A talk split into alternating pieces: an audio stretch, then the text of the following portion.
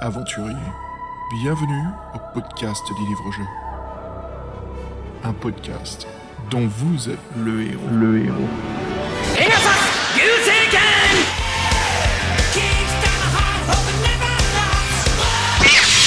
Here comes a new challenger.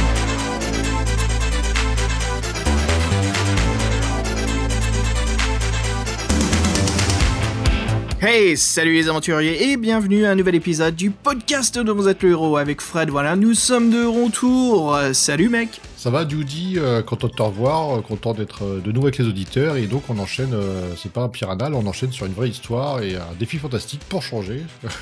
on en fait pas Ouais. si souvent. Non, ça donc, fait ouais. ça fait un moment là, on était un petit peu perdu dans les dragons d'or et puis surtout notre saga en cours, la Piranha. Ouais, beaucoup de piranha. Donc là, on revient euh, au classique, euh, au nerf de la guerre, à l'ossature, les défis fantastiques. Et donc, on a choisi de couvrir euh, le voleur de vie. On vous expliquera pourquoi tout à l'heure. Mais comme d'habitude, on aime bien commencer les, émissions par le courrier des lecteurs, Xav. Yes, le courrier des lecteurs, tout à fait. Bah, on a un tout premier mail de euh, d'Étienne, voilà notre Suisse, hein, et bien sûr notre vérificateur, notre script du podcast. Donc, euh, il revient sur nos dernières aventures qui sont Loup Ardent, le troisième volume, et Dragon d'Or 4. Alors, on parlait justement, Étienne nous parlait, il nous donnait un petit peu son, point de vue, et comme quoi il était vraiment d'accord sur les règles qui étaient, euh, Fred, comme tu l'as bien dit, imbuvables, inutiles et euh, vraiment pénibles sur la succession des combats. Il trouve aussi que les règles sont soumises à beaucoup d'interprétations, notamment règles d'habilité pour les adversaires, et ces choses comme ça, ça se complique beaucoup. Et euh, ouais, dis-moi. Fred. Oui, tu sais, on se posait la question sur, sur l'habilité. En fait, c'est- comme des points d'XP pour nous, et en fait, qui diminue ton seuil de réussite pour tes tests. Et en fait, les adversaires en ont aussi. Donc, en fait, leur test devient, devient 2. 1, en fait, sur 1, il faut, il faut jamais leur test, donc les combats sont impossibles. Donc, cette, cette valeur-là est très floue, en fait, comment l'utiliser. Elle est très bien pour toi, mais si les adversaires ont une bonne habilité, euh, en fait, ils réussissent toujours leur jet de dés, quoi. Donc, c'est impossible, quoi. Bon, c'est encore des trucs soumis à interprétation, ouais. Des trucs, euh, tu veux dire des trucs bien relous, non? Ouais, ben, comme on disait, et puis il y a les systèmes sur la triche, les paragraphes 13, tout ça pour que les pouvoirs pour revenir au début, quand tu meurs, faut faire un test de chance. Donc tout ça, c'est un peu pour éviter la triche, mais en fin de compte, on triche quand même aussi. euh, on triche quand même à Loup Ardent, donc euh, oui, voilà, bon, bref. Je t'admets qu'au bout d'un moment, moi, il y a certains combats, euh, stop quoi. C'est bon, je le fais pas, je le gagne automatiquement. hein. Faut continuer l'histoire quoi. Bah, c'est clair, après, surtout que c'est vrai que les règles sont. Bah, quand, tu, fais un jeu de rôle, tu fais, c'est sympa, euh, Il y a bien des raisons pourquoi c'est aussi compliqué, puis en fin de compte, il n'y a aucune raison, quoi. C'est compliqué parce que c'est compliqué, quoi. c'est bien dit. Et Étienne, il continue justement, il nous parle maintenant de, Dragon d'Or, le quatrième volume qu'on a fait, et euh, comme quoi Fred, on se disait, nous, le souci qu'on avait, Fred, c'était la carte bancaire, tu te souviens? Combien de, pièces a Dragon d'Or dans son inventaire? Et euh, il nous confirme bien, Étienne, que dans la VF, ça n'indique pas le nombre. Donc Fred, t'avais combien de pièces d'or au commencement, toi?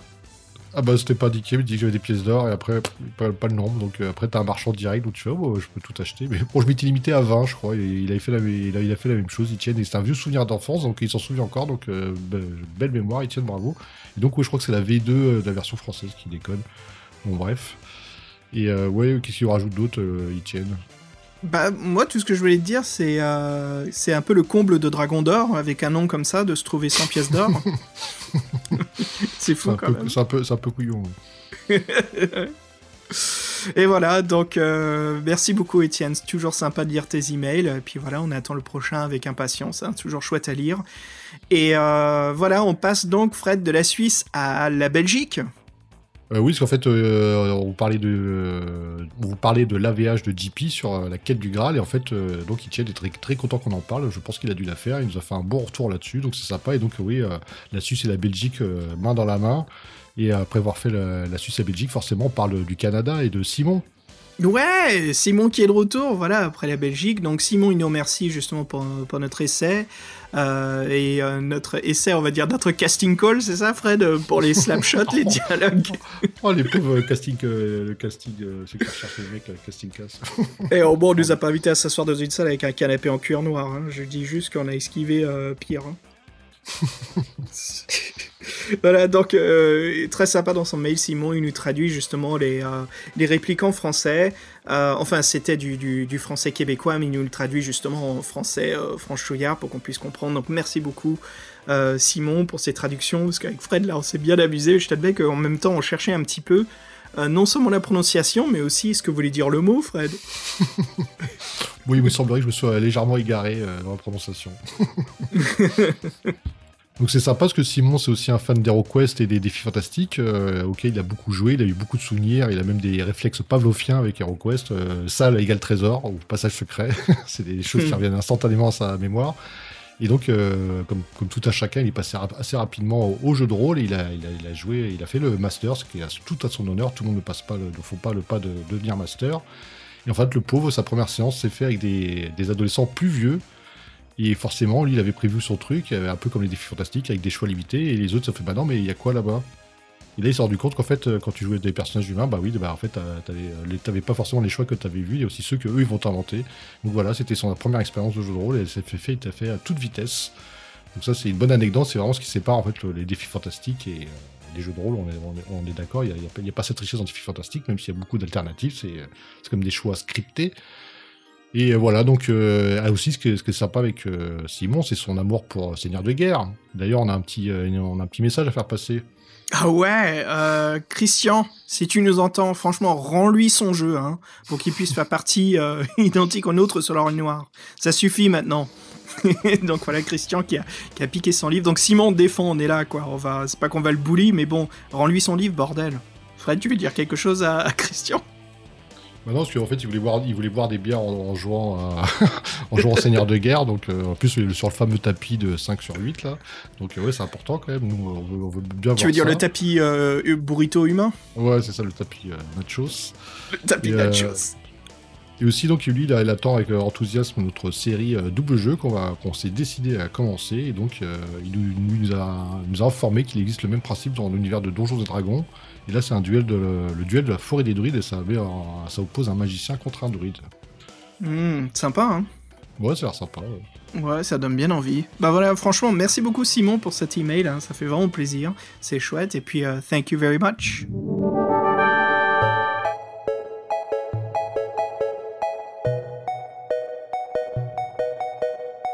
Fred, on accélère, on est à fond dedans là, mais si on prenait juste quelques petites secondes pour parler de...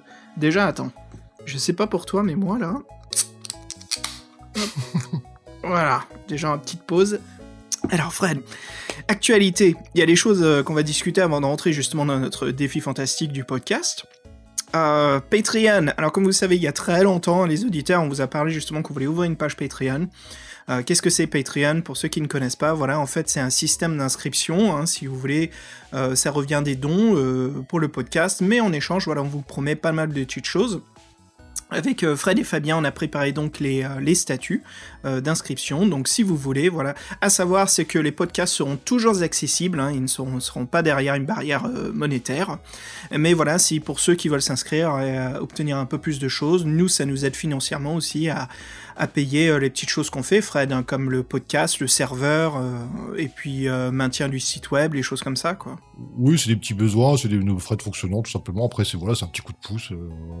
nous, ça nous fait plaisir. On, on a une relation privilégiée avec vous. On a envie de faire ça, en tout cas. Et puis voilà, on ressentira votre amour. On partagera des petites l'envers du décor. Ça va être sympa. Nous, on, s'y met, on teste ça comme vous. On connaît pas trop, mais voilà, on se lance, on se dit pourquoi pas. Et puis, si vous nous suivez là-dessus, c'est cool. Si vous rester comme ça, il n'y a pas de souci. De toute façon, ce sera toujours gratuit. Tout à fait, tout à fait, ouais. Donc on en, on en parlera davantage là-dessus, hein, à force que ça se développe, mais ça avance très très bien. Euh, je fais une petite parenthèse sur la chaîne YouTube, Fred, euh, t'as vu que je me suis mis à fond là, finalement. Ouais, ouais, ouais, bah, c'est moi qui t'ai dit que c'était une bonne entrée euh, YouTube et euh, on a pas mal d'abonnés sur YouTube, on en a plus que sur notre sur notre On en a plus, on a plus sur le SoundCloud, ouais. Donc franchement, et si on faisait un petit coucou aux inscrits YouTube Ah ouais, sympa. Bah, ils verront ce message, ce message-là dans, dans 35 épisodes, mais sympa, les gars. J'essaye d'en faire deux, euh, d'en faire deux ou trois par semaine. Donc voilà, je crois qu'on est passé du numéro 12 au numéro 40 là en un mois. Donc euh, enfin c'est pas c'est pas exact les mathématiques là. Et d'ailleurs, on vous parlera pas mal de maths dans notre livre aujourd'hui. Mais bref. Euh, donc ça se passe bien. Et Fred, une dernière chose dans l'actualité, si on parlait, bah, si tu nous parlais Fred d'un concours qui a l'air très très intéressant, qui est en train de se dérouler et qui finit bientôt, d'où le fait qu'on sort un petit peu ce podcast euh, dans le timing euh, de, de ce qui se passe là. Bah, c'est vrai qu'en fait, pour une fois, c'est important que la- l'actualité du podcast rejoigne l'actualité, dans l'actualité tout court. Donc, on a voulu sortir ce podcast euh, assez rapidement. Pourquoi? Parce que bon, euh, ça a été annoncé en février. Après, euh, ça, a été, relayé sur les, sites que nous connaissons. Mais il y a aussi, pour ceux qui savent, il y a le mini Yaz. Donc, le mini Yaz, c'est un, mini concours d'écriture, en fait, qui est assez sympa et donc qui est francophone. Donc, pour, pour résumer, qui peut participer Donc, tous ceux qui ont écrit une aventure dont vous êtes le héros dans l'année précédente. L'aventure doit répondre à certaines conditions, donc est en français, elle peut être traduite, elle doit être gratuitement téléchargeable et ou, lisible en ligne. Et il faut surtout que, bah, surtout qu'elle soit connue de- des membres de, de Rendez-vous 1 et du forum euh, Gamebook. Voilà. Et donc là, il y a une petite condition, parce que c'est un concours qui a lieu depuis plusieurs années. Donc le vainqueur de l'année précédente a le choix de. euh, on lui propose de choisir un thème qui déterminera un peu euh, euh, la thématique des, écrits qui est de l'année suivante. Et là, donc, le, thème, c'était le péché capital. Et donc, sachant aussi que la contrainte, c'est comme si une mini-aventure, le nombre de paragraphes est limité à 50. Et donc, il y, a y, tout, un système de vote. Et donc, il y a des yas d'or, des yas de bronze et des yas euh, d'argent, forcément, entre les deux. Et donc, tout ça, c'est sur le site plutôt d'Interaction, et donc avec rendez-vous forum et tout ça.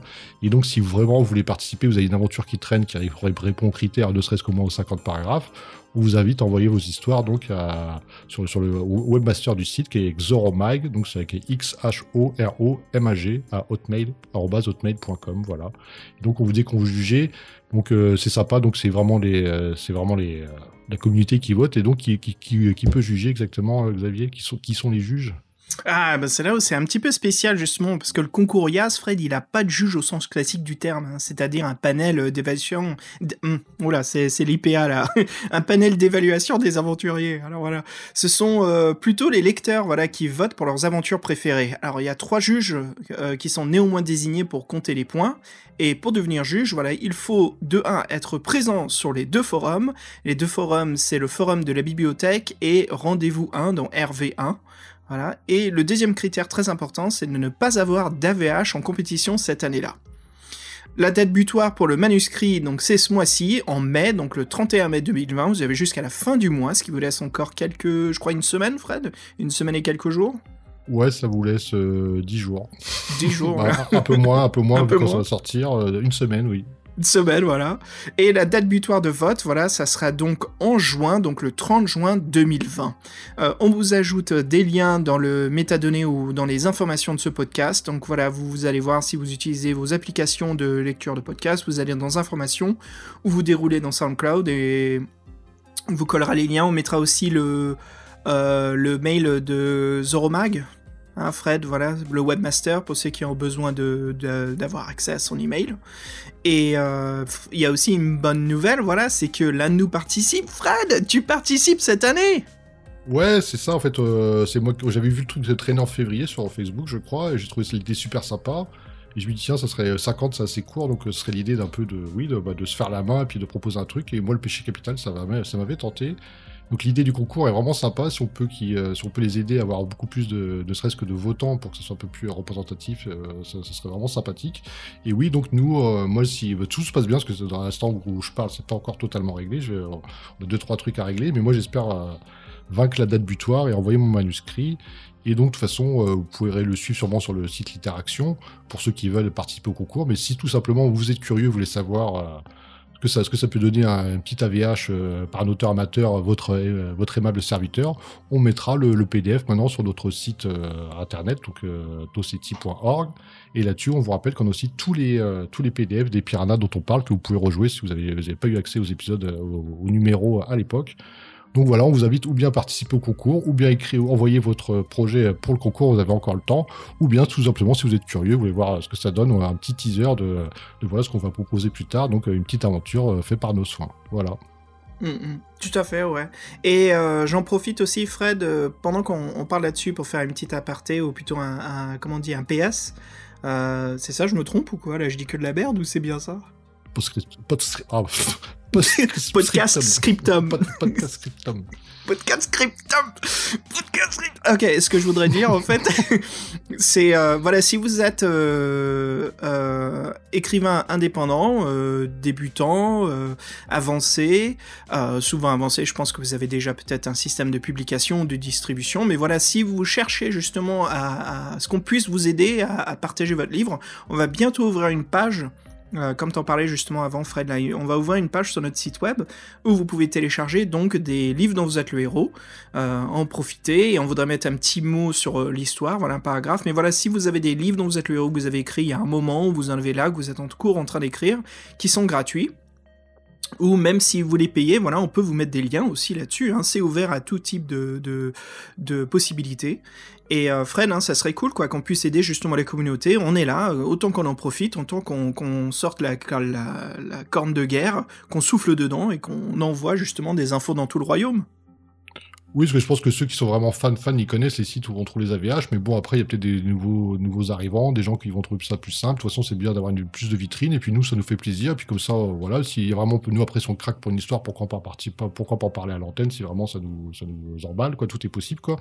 Mais surtout, ouais, nous, on veut, euh, la communauté, c'est important, voilà, on est un peu un secteur niche, donc c'est bien de se serrer les coudes, et, euh, nous, on, adore que, que justement le mouvement soit pas mort et qu'il y ait des gens qui ont encore des idées, des, gens qui, écrivent. Il me semble que déjà, l'année dernière, là, on parle du mini-Yaz, il y a la Yaz, Yaz Tomo, excusez-moi si j'écorche, mais qui se fait tous les ans. Et l'année dernière, il y a quand même pas mal de manuscrits qui étaient proposés, donc c'est, euh, voilà, c'est, pas mort, quoi. Tant mieux, quoi. C'est ce qu'on disait, si on peut avoir une nouvelle vague d'é- d'écrivains, euh, ce serait cool, quoi. C'est c'est- c'est super, mais de toute façon ça disparaîtra jamais. Ce genre est tellement important et, fondateur pour, beaucoup d'entre nous, et puis je pense que même pour certains, peut-être beaucoup moins qu'à l'époque, comme aujourd'hui il y a plus de jeux vidéo, plus de jeux de rôle, tout est beaucoup plus facile à l'accès, mais c'est toujours le tout premier pour quelqu'un, il y a toujours cette possibilité-là. Donc voilà, avec Fred et Fabien, euh, nous trois, hein, Fred, hein, ça nous fait plaisir. On ouvrira cette page et puis on postera dessus. Comme t'as dit, Fred, il y a plein d'autres sites web qui le font bien. Nous, on veut juste, en effet, mettre la main à la pâte aussi, aider et partager, voilà, ce que vous écrivez, les auditeurs, ça nous fait plaisir. Fred, nous voici en route pour parler du livre de ce podcast. Le voleur de vie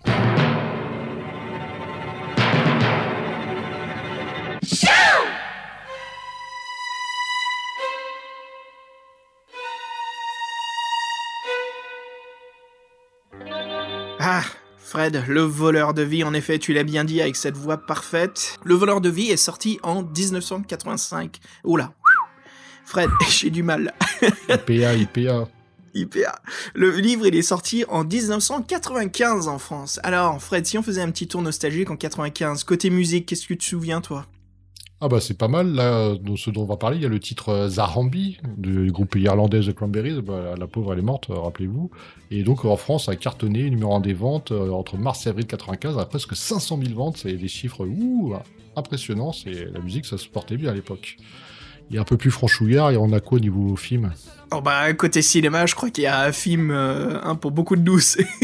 Quelque chose qu'on se balance toujours des lignes aujourd'hui. Hein. Les Trois Frères, voilà, le film des Inconnus, alors, qui a fait presque, euh, je crois, presque 7 millions d'entrées rien que pour la France.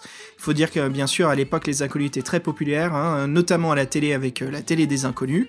De nombreux sketchs, hein, des programmes qui, qu'on regardait à la télé française, plein, plein, plein de choses. Donc, euh, Fred, les, les- je veux dire, euh, je sais pas pour toi, mais toi, t'as bien un white man dans ton salon, non? J'ai un coup de délitch aussi. Coup de délit. Non, c'est un sèche-linge, ça. J'ai un, Nintendo. En J'ai un de- Nintendo. en- en Oh non, pas la Nintendo. T'as fait, mes- t'as fait mes 68, toi? Attends, mais il y a une phrase que j'adore, moi, c'est euh, Je suis assermenté, hein, je suis assermenté. C'est pas pour ça que ça Je suis arrive pas. C'est pas pour ça que ça arrive pas à t'enculer. Et euh, est-ce qu'on peut vous traiter d'enculé, d'enfoiré, de merde euh, C'est combien, c'est combien, c'est combien enculé? C'est combien enculé?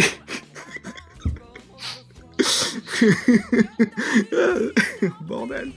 Vous avez prévenu 500 francs. Non, non, vous pouvez mettre euh, 3000 francs. Soit on va rajouter dans les sacs à merde. Euh, vieux gros con euh, pourri euh, d'enfoiré de merde au service du pouvoir, euh, tu me fais chier. Euh, bah, 5, 5000 parce que je vais rajouter aussi euh, gros con de tête de merde qui pue le vomi de. de... De raclure de bidet. Ah, vous arrêtez, vous Je vous le dis, vous arrêtez, hein Non, non, non, on arrête, on arrête. Allez, le camp, faut le camp. Allez, arrêtez C'est-à-dire que ça a fait mes 68, ça C'est ça, hein C'est ça, ça. Ça fait mes 68, hein Il y a ça Aïe aïe aïe. Et euh, pour finir, euh, côté jeux vidéo, Fred, en 95, il y a un truc super important qui se passe là.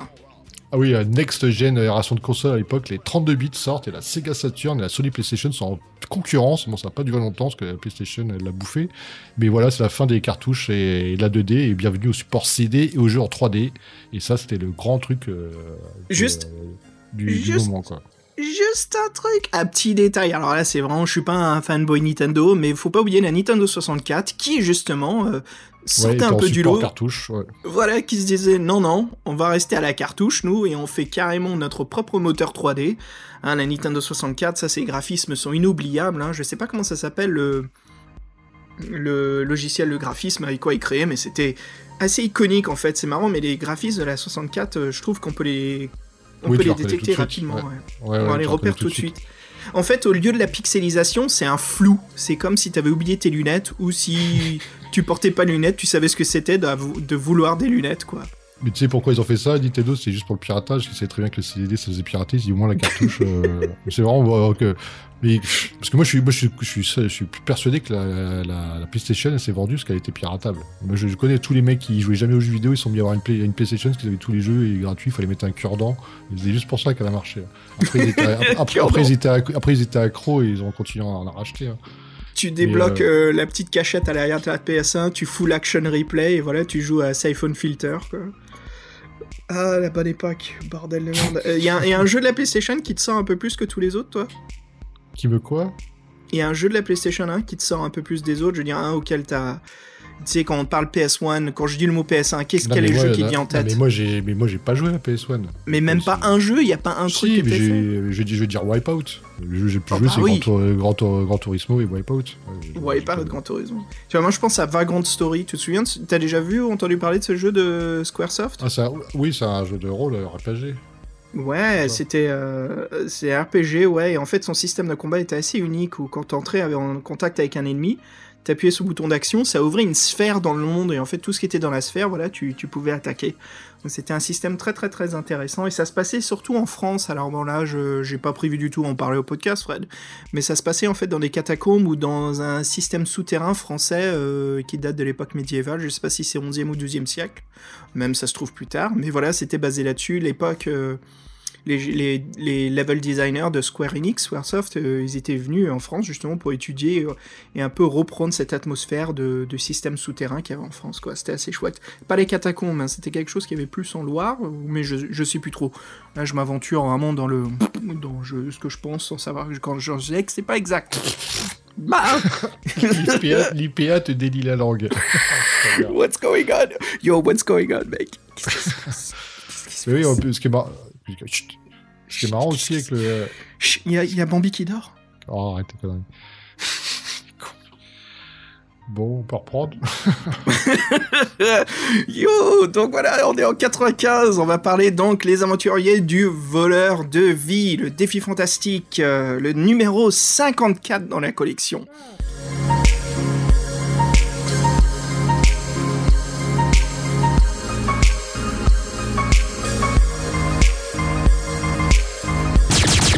Chicken.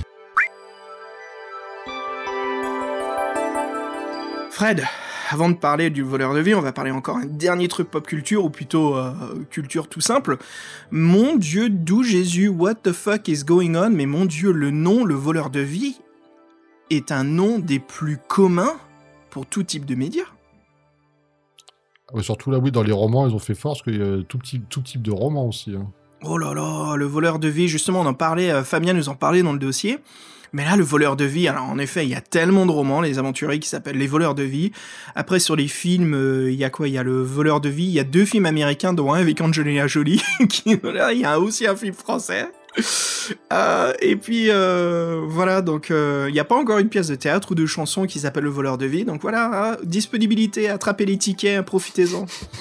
Alors voilà, alors cette, euh, cette aventure, le, défi, le, défi du voleur de vie, j'allais dire, je fais, je fais un coup du mercenaire du guerrier de l'espace là. Alors le, le voleur de vie aura deux éditions différentes, hein, il contient 400 paragraphes, euh, n'est plus réédité de nos jours, et la première édition est l'un des plus recherchés, il vaut une belle somme franchement parmi les, livres dont vous êtes le héros.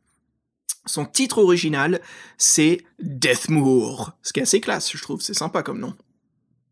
Ah oui, je sais pas ce que ça veut dire, mais ça en jette, ouais. Deathmoor, je t'admets que ça sonne, euh, bon, le mot death, hein, mort, et moor, euh, ça me fait penser au comté en Angleterre, donc le comté de la mort. Je sais que c'est pas beau comme traduction française, mais euh, Deathmoor, je trouvais ça sympa comme nom, quoi. Je trouvais que c'était vendeur. Après, le voleur de vie, je t'admets, moi, ce qui me vend sur ce livre, Fred, On va en parler plus tard, mais c'est les illustrations des, euh, des deux éditions, la première et la deuxième, qui sont assez uniques. Fred, je te propose d'ouvrir le bal justement sur ces illustrations et nous parler euh, bah, d'un de nos classiques sur le podcast, hein, qui est nul autre que... Terry Hawk. Hawk, yeah, c'est bien ça. Tu veux dire Terry. Shen Terry Chen, ouais. On a déjà fait la blague à l'époque. On l'a fait Oh là Merde là. Ah, oui, je- je- Mais en fait, c'est marrant parce que bon, je vais revenir sur la couverture parce qu'en fait, euh, on voulait refaire un défi fantastique, un défi fantastique, et là on s'est dit, bah, comment on le choisit? On va faire comme à l'ancienne, quand on, était gamin, on va le choisir à la couverture. Ah ouais, on- c'est marrant que tu parles de ça, c'est chouette. En effet, on était tous les deux à l'antenne et on s'est dit, mec, on, on était en train de faire notre planning, c'est ça, hein, pour, euh, oui, oui, on fait, on pour les trois mois à suivre, euh, quoi. Ouais. et, euh, et je me suis dit, euh, j'étais en train de regarder, regarder, et puis euh, je lui dis, tu sais quoi, what the fuck, ou je crois que c'est l'un de nous qui a fait, euh, vas-y, choisis Fred, quoi. Et voilà, t'as fait à la couverture, on était en train de regarder, je fais, vas-y Fred, pique, pique, pique. Et là, qu'est-ce que t'as vu, dis-moi? Bah, le, le, le voleur de vie, la couverture, la- la- la- la- le monstre bicéphale qui sort sorti de The Thing, une espèce de monstre rose dégueulasse, euh, glabre avec une queue, une tête de dragon et l'autre c'est The Thing. Et voilà, donc euh, c'est sûrement l'antagoniste. Je me dis, bah ça, ça a l'air d'être dégueulasse et ça a l'air d'être bien. Donc on a choisi pour ça. Et l'autre qui était en tête, c'était Le Monde de l'Aleph, qui a une couverture euh, Ah ouais, bien, euh, bien psychédélique. Oh là Ouais, là là là. Ouais, qui est, qui est génial, j'adore, j'adore beaucoup celle-ci aussi. Ah, c'est super quoi. C'est quoi cette collection de livres de science-fiction Heroic Fantasy en français? On les trouve souvent euh, à 1 euro au marché. J'en avais acheté quand j'étais en, en vacances d'été avec toi, tu te souviens? Et je t'ai montré, c'était un. C'est pas présence du futur, non Ah, je crois que c'est ça, Présence du futur, ouais, où c'est des belles illustrations, les titres sont très petits, donc il y a toujours euh, la couverture qui, euh, qui, qui, qui, qui, euh, encadre très bien le, le roman, quoi, on en profite bien, le, le texte euh, n'enveloppe pas trop les illustrations. Mais je t'avais montré un de ces livres, il y avait un dragon dessus, le titre c'était machin du dragon, le sommeil du dragon, et tu m'as dit ah ouais c'est marrant, il n'y a pas de dragon du tout là-dedans, la, la couverture est complètement mensongère. tu sais quoi, je suis content que tu me l'aies dit au début, parce que j'ai horreur de ça, moi, de lire un livre, et de me faire des attentes, et qu'elle soit jamais livrée, en fait, ça me met constamment... euh, ça me fait des couilles bleues pendant toute la lecture, quoi, c'est relou. Ah oui, non, je sais. euh, c'est pas, oui, c'est pas, c'est pas un auteur français d'ailleurs. Ouais, je crois, ouais. Oui, bah c'est... Comment il s'appelle euh... Oh merde, ça me revient, là. Bon, Serge Brussolo. Serge Brussolo, oui, oui, ah oui. oui, oui. Ah oui, c'est ah oui, c'est la, c'est la collection de merde Galaxy, je crois. La collection de merde, sérieux, là Oui, oui, non, c'est pas une super collection. euh, J'aime bien parce qu'elle a ce côté... Oui, c'est vrai, mais elle a un côté kitsch, en fait, que j'aime beaucoup, moi. J'aime bien ce, ce style-là, ça fait bien rétro-France, quoi. C'est joli, c'est esthétiquement attirant. ah non, c'est euh, le masque. je c'est le masque, oui, c'est les trucs de garde. Bon, je sais un truc dans le genre là, quoi. bref. Ah, ça va, ça va. Alors, Terry Hawk, euh, euh, voilà, on connaît bien Fred. Justement, parle-nous un petit peu de. Bah, on refait un petit, on refait un petit topo de lui, hein, on parlait un petit peu davantage. Oui, donc euh, c'est aussi lui qui a illustré bah, le dernier défi fan- fantastique qu'on a fait, qui était les- La Vengeance des démons, qui était un super bouquin avec le recul. Franchement, euh, j'ai bien aimé le mécanisme. Le seul problème, c'est que pareil, c'était fait, fait à quatre mains, donc euh, on voyait quelques différences. Il y en a un qui était un peu hardcore. Et du coup, on l'a plus revu. Il est parti, bouffe, a fait toi, tu, toi, tu reviens plus. Bon, dommage, il était un peu, il était un peu différent. Et donc, il a aussi fait un, un de la trilogie de SF qu'on vient de finir, qui est les trafiquants de Kelter, donc. euh, avec la fameuse fameux dessin, on pensait que c'était euh, l'antagoniste. En fait, non, c'était un, un, peu le protagoniste. Ouais, l'antagoniste, en fait, c'était non, t'as un contact de l'aventure. Bon, bref. Fais Et gaffe, il y a Étienne euh, qui te surveille là. hein. Oui, oui, c'est ça. Ouais. il est intervenu à partir de ce bouquin-là, parce que je crois que là, c'était trop énorme pour lui. Et euh, donc, ouais, Terry Hawk, sinon, bah voilà, par euh, ses œuvres, il est très discret. euh, il- déjà, quand il travaillait, il faisait pas beaucoup parler de lui. Maintenant, il est à la retraite, on va dire, et c'est encore pire. On sait juste qu'il vit au Pays de Galles, il est sûrement gallois. Il a beaucoup, il a énormément fait de couverture de livres d'horreur, de d'heroic fantasy, et sa particularité, c'est qu'on voit souvent un personnage en gros plan qui fixe le lecteur, donc il brise souvent le mur. Donc là, on a des exemples. Donc on a le voleur de vie. Bah, je sais pas si vous- ceux qui se souviennent de la couverture, vous en saurez tout de suite avec ce monstre bicéphale tout rose, un, un affreux petit bambin mutant. Après, on a une couverture avec euh, l'arrivée des extraterrestres. Et là, il y a un petit gris euh, qui nous tend la main. Et qui est habillé en euh, plus, c'est rare de ouais, voir un petit habillé, gris. ouais. Il, est, il est habillé à la Steve Jobs avec le col euh, tortue là. Et l'autre, on a une vue subjective comme si on était un gamin dans un berceau, qui, dans un landau qui tend ses bras et sa sœur en face, elle, bah, elle a pas l'air d'être sympathique. Euh, Et je crois qu'elle a une dague euh, dans les mains. Ouais, puis elle nous fixe comme ça, envie de nous bouffer, donc ça, ça sent pas bien.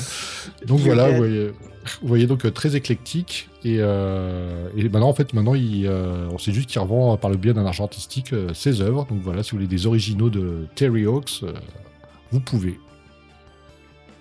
Et euh, Fred, justement, si on, parle un petit peu de cette première édition de la couverture, tu l'as bien décrit déjà en commençant là par la créature bicéphale. On voit une tête d'ogre avec une tête de dragon, un énorme corps. En fait, ce qui est ce à côté, c'est The Thing, parce que c'est marrant qu'on dise ça. Tous les deux, on l'a évoqué, et d'où vous voyez les aventuriers, on a un peu repris euh, bah, la couverture du poster japonais de The Thing pour, euh, pour ce podcast, pour l'icône du podcast. Et je pense, Fred, si je me trompe pas, on pense à The Thing non seulement à cause des deux têtes, mais surtout à cause du cou de l'ogre, où on voit bien les vaisseaux sanguins comme si la tête s'étirait, ce qui, Ouais, nous fait, ça. ce qui nous fait passer, ouais, ça nous fait penser à la scène bien sûr du défibrillateur hein, dans The Thing où tout s'étire, tout est dégueulasse. Mais aussi un autre détail, je pense, qui est très important, c'est la couleur chair du monstre.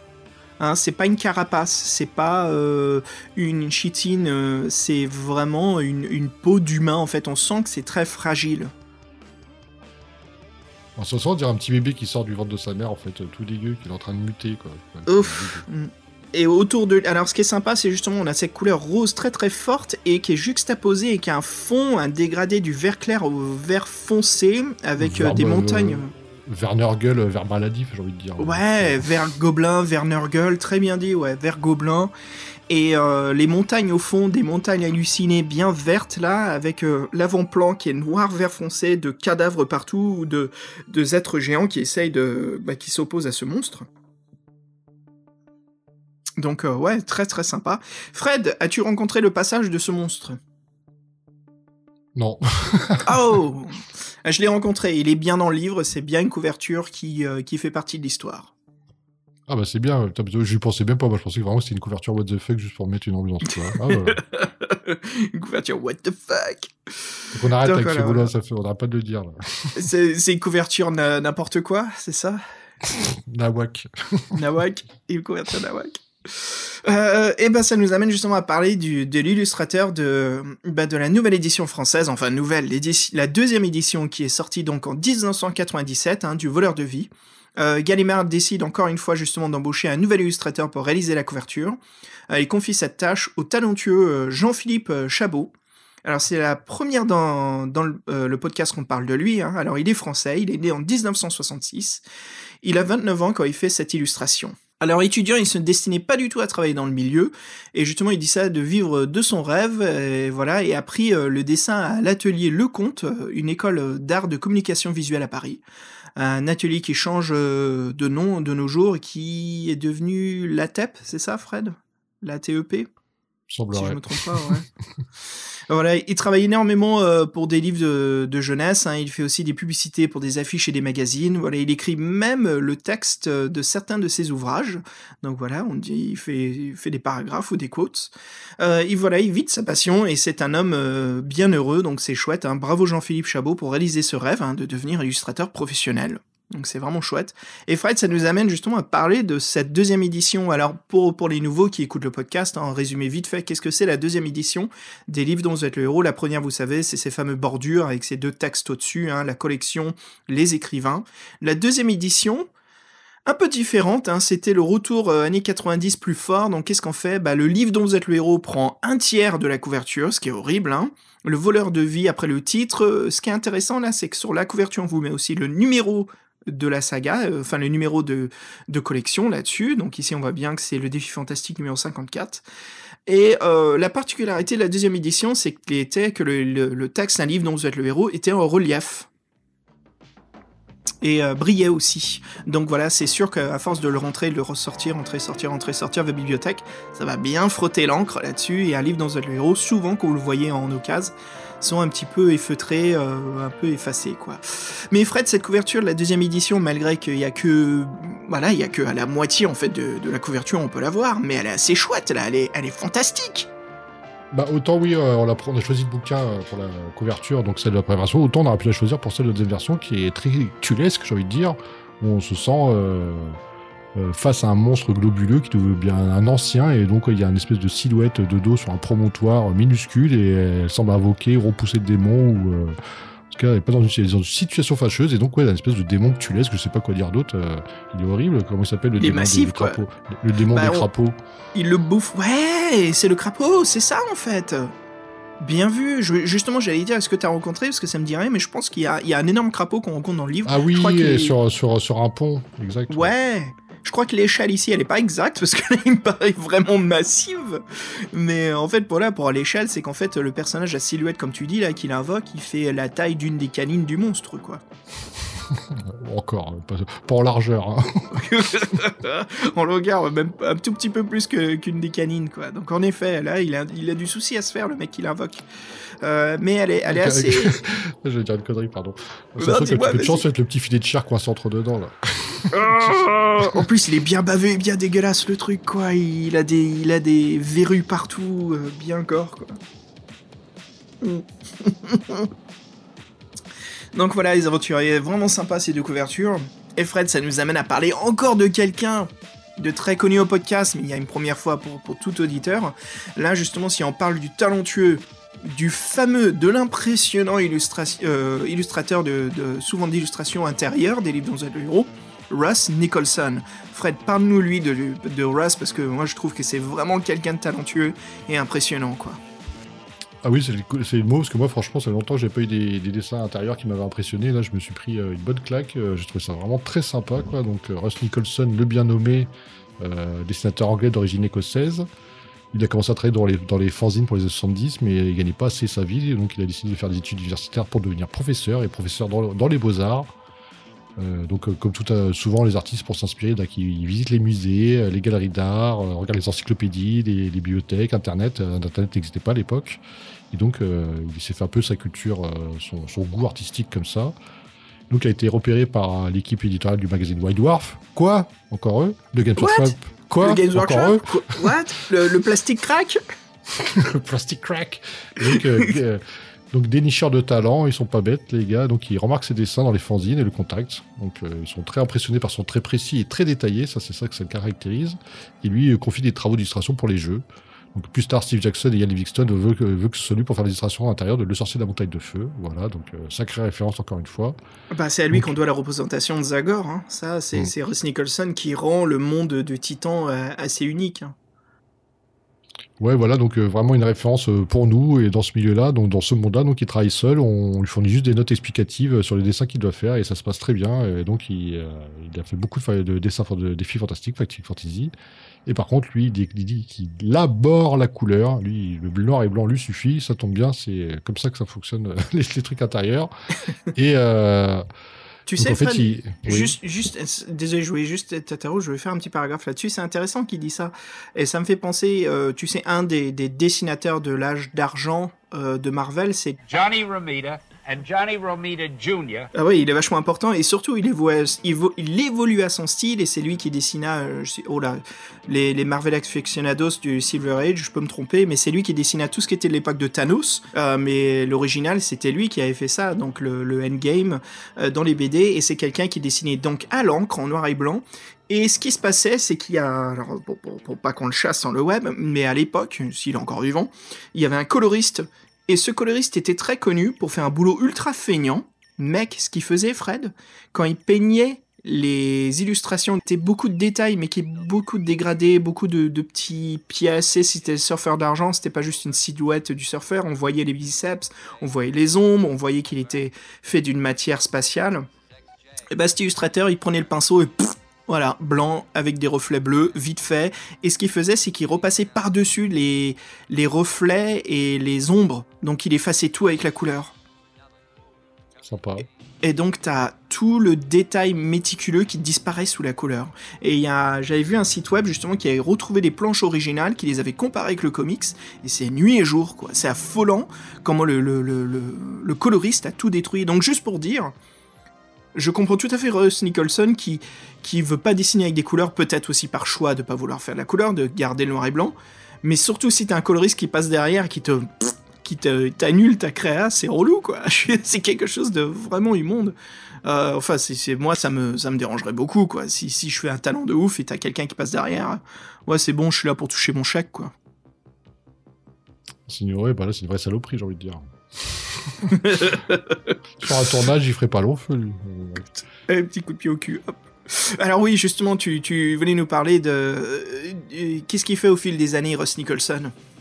Oui, donc il, il a allié les deux, il a continué à faire des illustrations et en et en et enseigner. euh, il faisait des illustrations la nuit, il est enseignant le jour. C'était le Batman de non pas bref. C'est Voilà. le Batman, c'est Batman du noir et blanc C'est le Batman des illustrateurs. Euh, donc voilà, donc il est à la retraite maintenant. Il est invité dans les conventions dans les conventions de Rick Fantasy. Il aime parler de son travail de donner des conseils. Donc, Ah, chouette. Lui, si on, si on demande ce qu'il retient de son travail dans les livres dans d'autres les rôles, il retient la, la goule de la euh, sorcière de la montagne de feu qui est bien dégueulasse. Il faut dire que ça on dirait qu'on dirait Ah ouais. sortir d'un film d'horreur. Quoi, Bah, The Blob. La version années 80 du Blob Oh, même pire que ça, j'ai envie de dire. ouais, ouais. Bien, bien, bien, ouais. Et Fred, ça nous amène justement à parler de l'auteur. Alors, Robin Waterfield. Robin Waterfield, qu'on connaît très bien au podcast, parce que voilà, c'est pas la première fois aussi qu'on lit l'une de ses œuvres. On connaît, voilà, via la, la vengeance des démons, et aussi, Fred, un autre de notre saga science-fiction, le premier cycle, tu te souviens, c'était? Euh, The fucking Planet Rebelle. Oh T'as pas laissé une, une bonne expérience, c'est ça, toi? Non, si, si, euh, euh, si, si, sympa. Moi, j'ai bien aimé celui avec euh, le Star Trek, oui, puis euh, celui avec Ah ouais, la galaxie tragique Tragique, ouais. Ouais, et le troisième qu'on avait fait, c'était le, le, Le loup, mercenaire de l'espace. le mercenaire. le Non, non, non. Si, si, Non. le mercenaire qui doit aller à Rome, à Paris. Non, c'était pas le mercenaire de l'espace, c'était. Le, c'était le Silver Surfer, c'était un loup Ouais. humain, humanoïde, euh, sur une planche de surf dans des tunnels. La couverture, elle était complètement loufoque. Oui, mais je crois que c'est le mercenaire de l'espace, le titre de celui-ci. Non. Ah non, c'est- je confonds tout le temps les deux, oui, t'as raison, c'est euh, c'est un truc dans le même genre. hein. Oh merde, attends, il faut qu'on s'en souvienne là, ça te dit pas?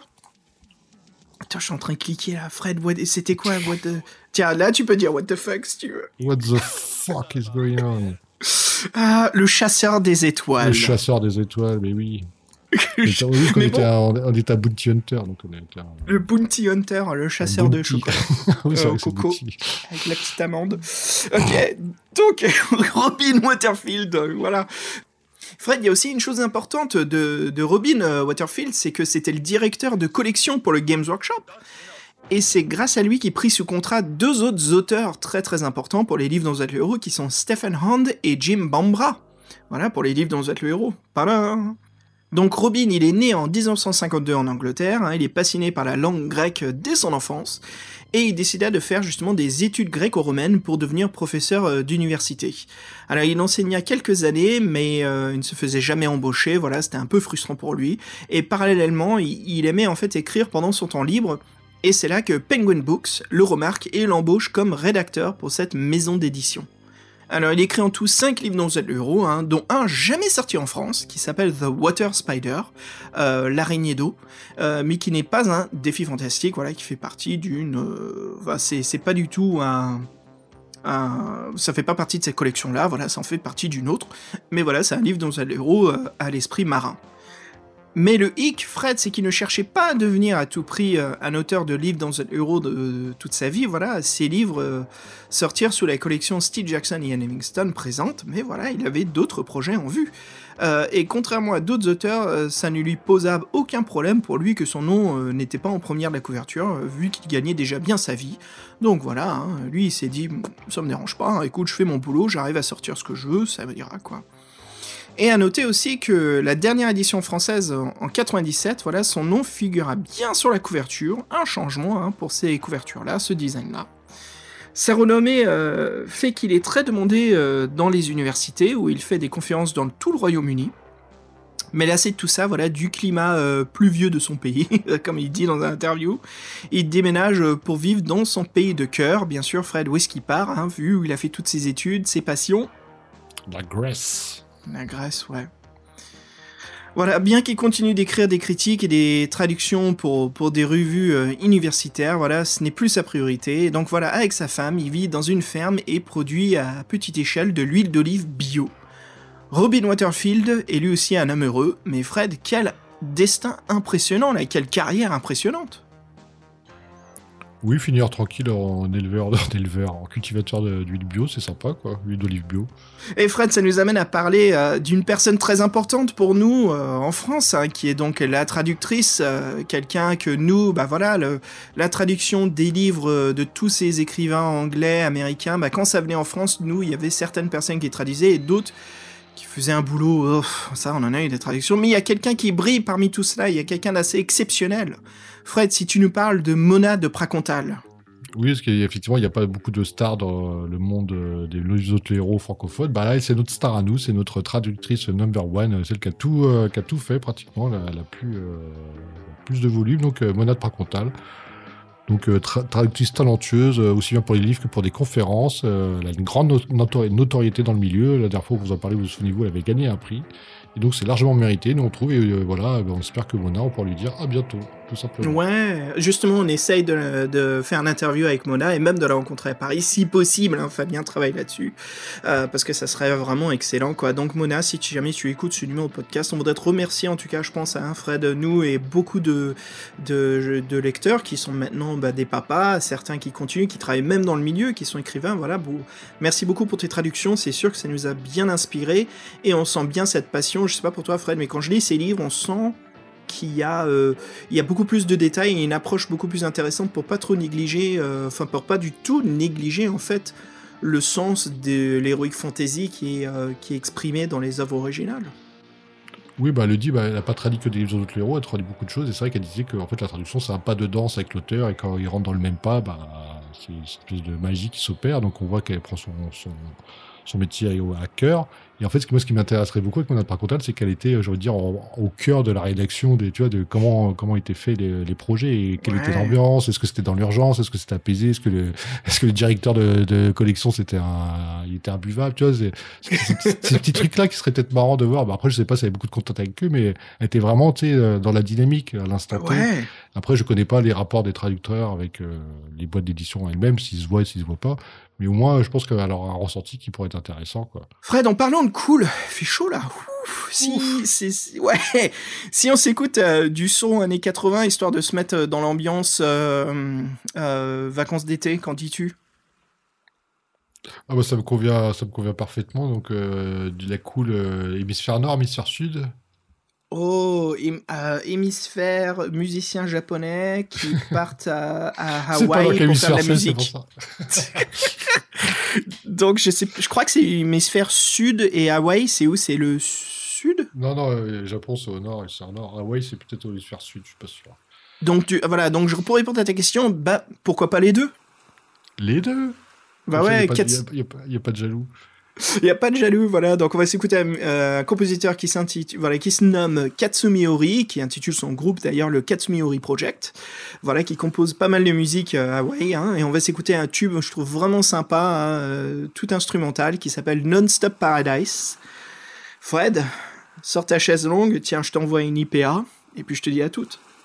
Et en, parlant d'un truc cool euh, Jap, il y a un truc dont on parle plus, c'est notre pin-up japonaise. Oh, mais oui, est-ce qu'on en a déjà parlé au podcast de tout ça? Oui, oui, des, dans les cadeaux, quand on a reçu des cadeaux. Là.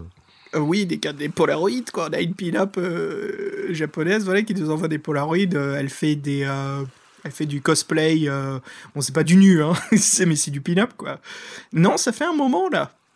Ça fait un moment. Donc si jamais elle continue à nous écouter, on- on- merci beaucoup pour euh, bah, toutes ces photos. J- j- ça fait bizarre de le dire comme ça.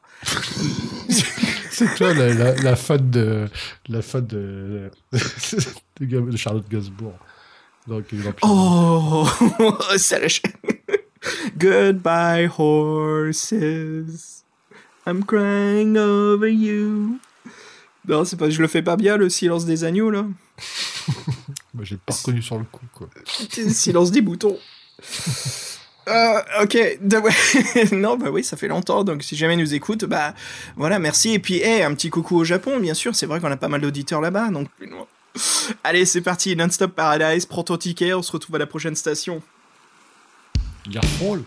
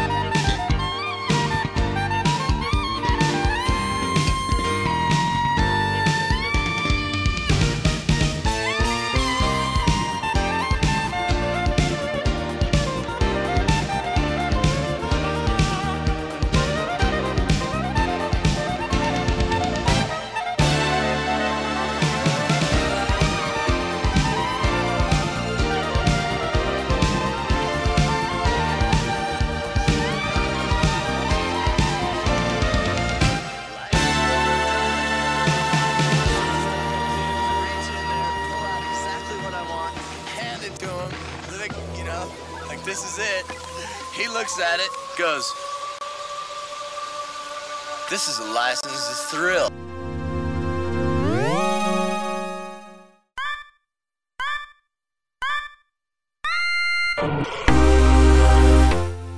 Alors là, je te propose de te lever de ton transat, ou tu sais quoi, Fred? Reste posé. Reste posé, je te ramène, euh, je te ramène quoi Tu veux quoi Tu veux une tequila orange sanguine? Pina colada. Pina colada. Parfait. Bien baveuse. Moi, je- Bien, bien quoi? Baveuse. Ah ouais, comme le monstre de la couverture. Un peu moins. ah, Fred, moi je me prendrais bien une deuxième euh, IPA. Mais ça existe. et Est-ce que c'est connu ce, ce terme Enfin, Ah de, oui, de, oui, ah oui, de bière en, IPA, France, oui. en France, on parle que de ça. Les IPA, les IPA, il y a que ça. Moi, j'aime que les bruits. Dans les IPA, j'aime pas ça, ça me gonfle. Bref. Et Moi, c'est l'inverse. Il y a que des IPA ici, ça me gonfle. Et justement, je chasse pour des euh, bières belges ou allemandes ou des, des euh, stouts, comme il dit. Bah, des stouts, c'est des, euh, c'est des Ouais, des brunes. stouts. euh. Ouais, les bruits. Moi, Des moi, j'adore les stouts, mais il y a que des. Pareil. On, on est, on, est, on est bière irlandais à cœur, je crois, Fred. hein. Mm. Mm. Bordel, mec, qu'est-ce que je ferais pas pour un Kilkenny, là? J'irais bien en chercher avec mon masque tout à l'heure. Je me suis fait un masque LDVELH. J'ai collé euh, le sorcier de la montagne de feu sur mon masque et tout. Bon, c'est bien, c'est cool. Ouais, avec 2 dés qui indiquent double 6, comme ça il y a pleine puissance contre le virus. Bam Fred, le voleur de vie.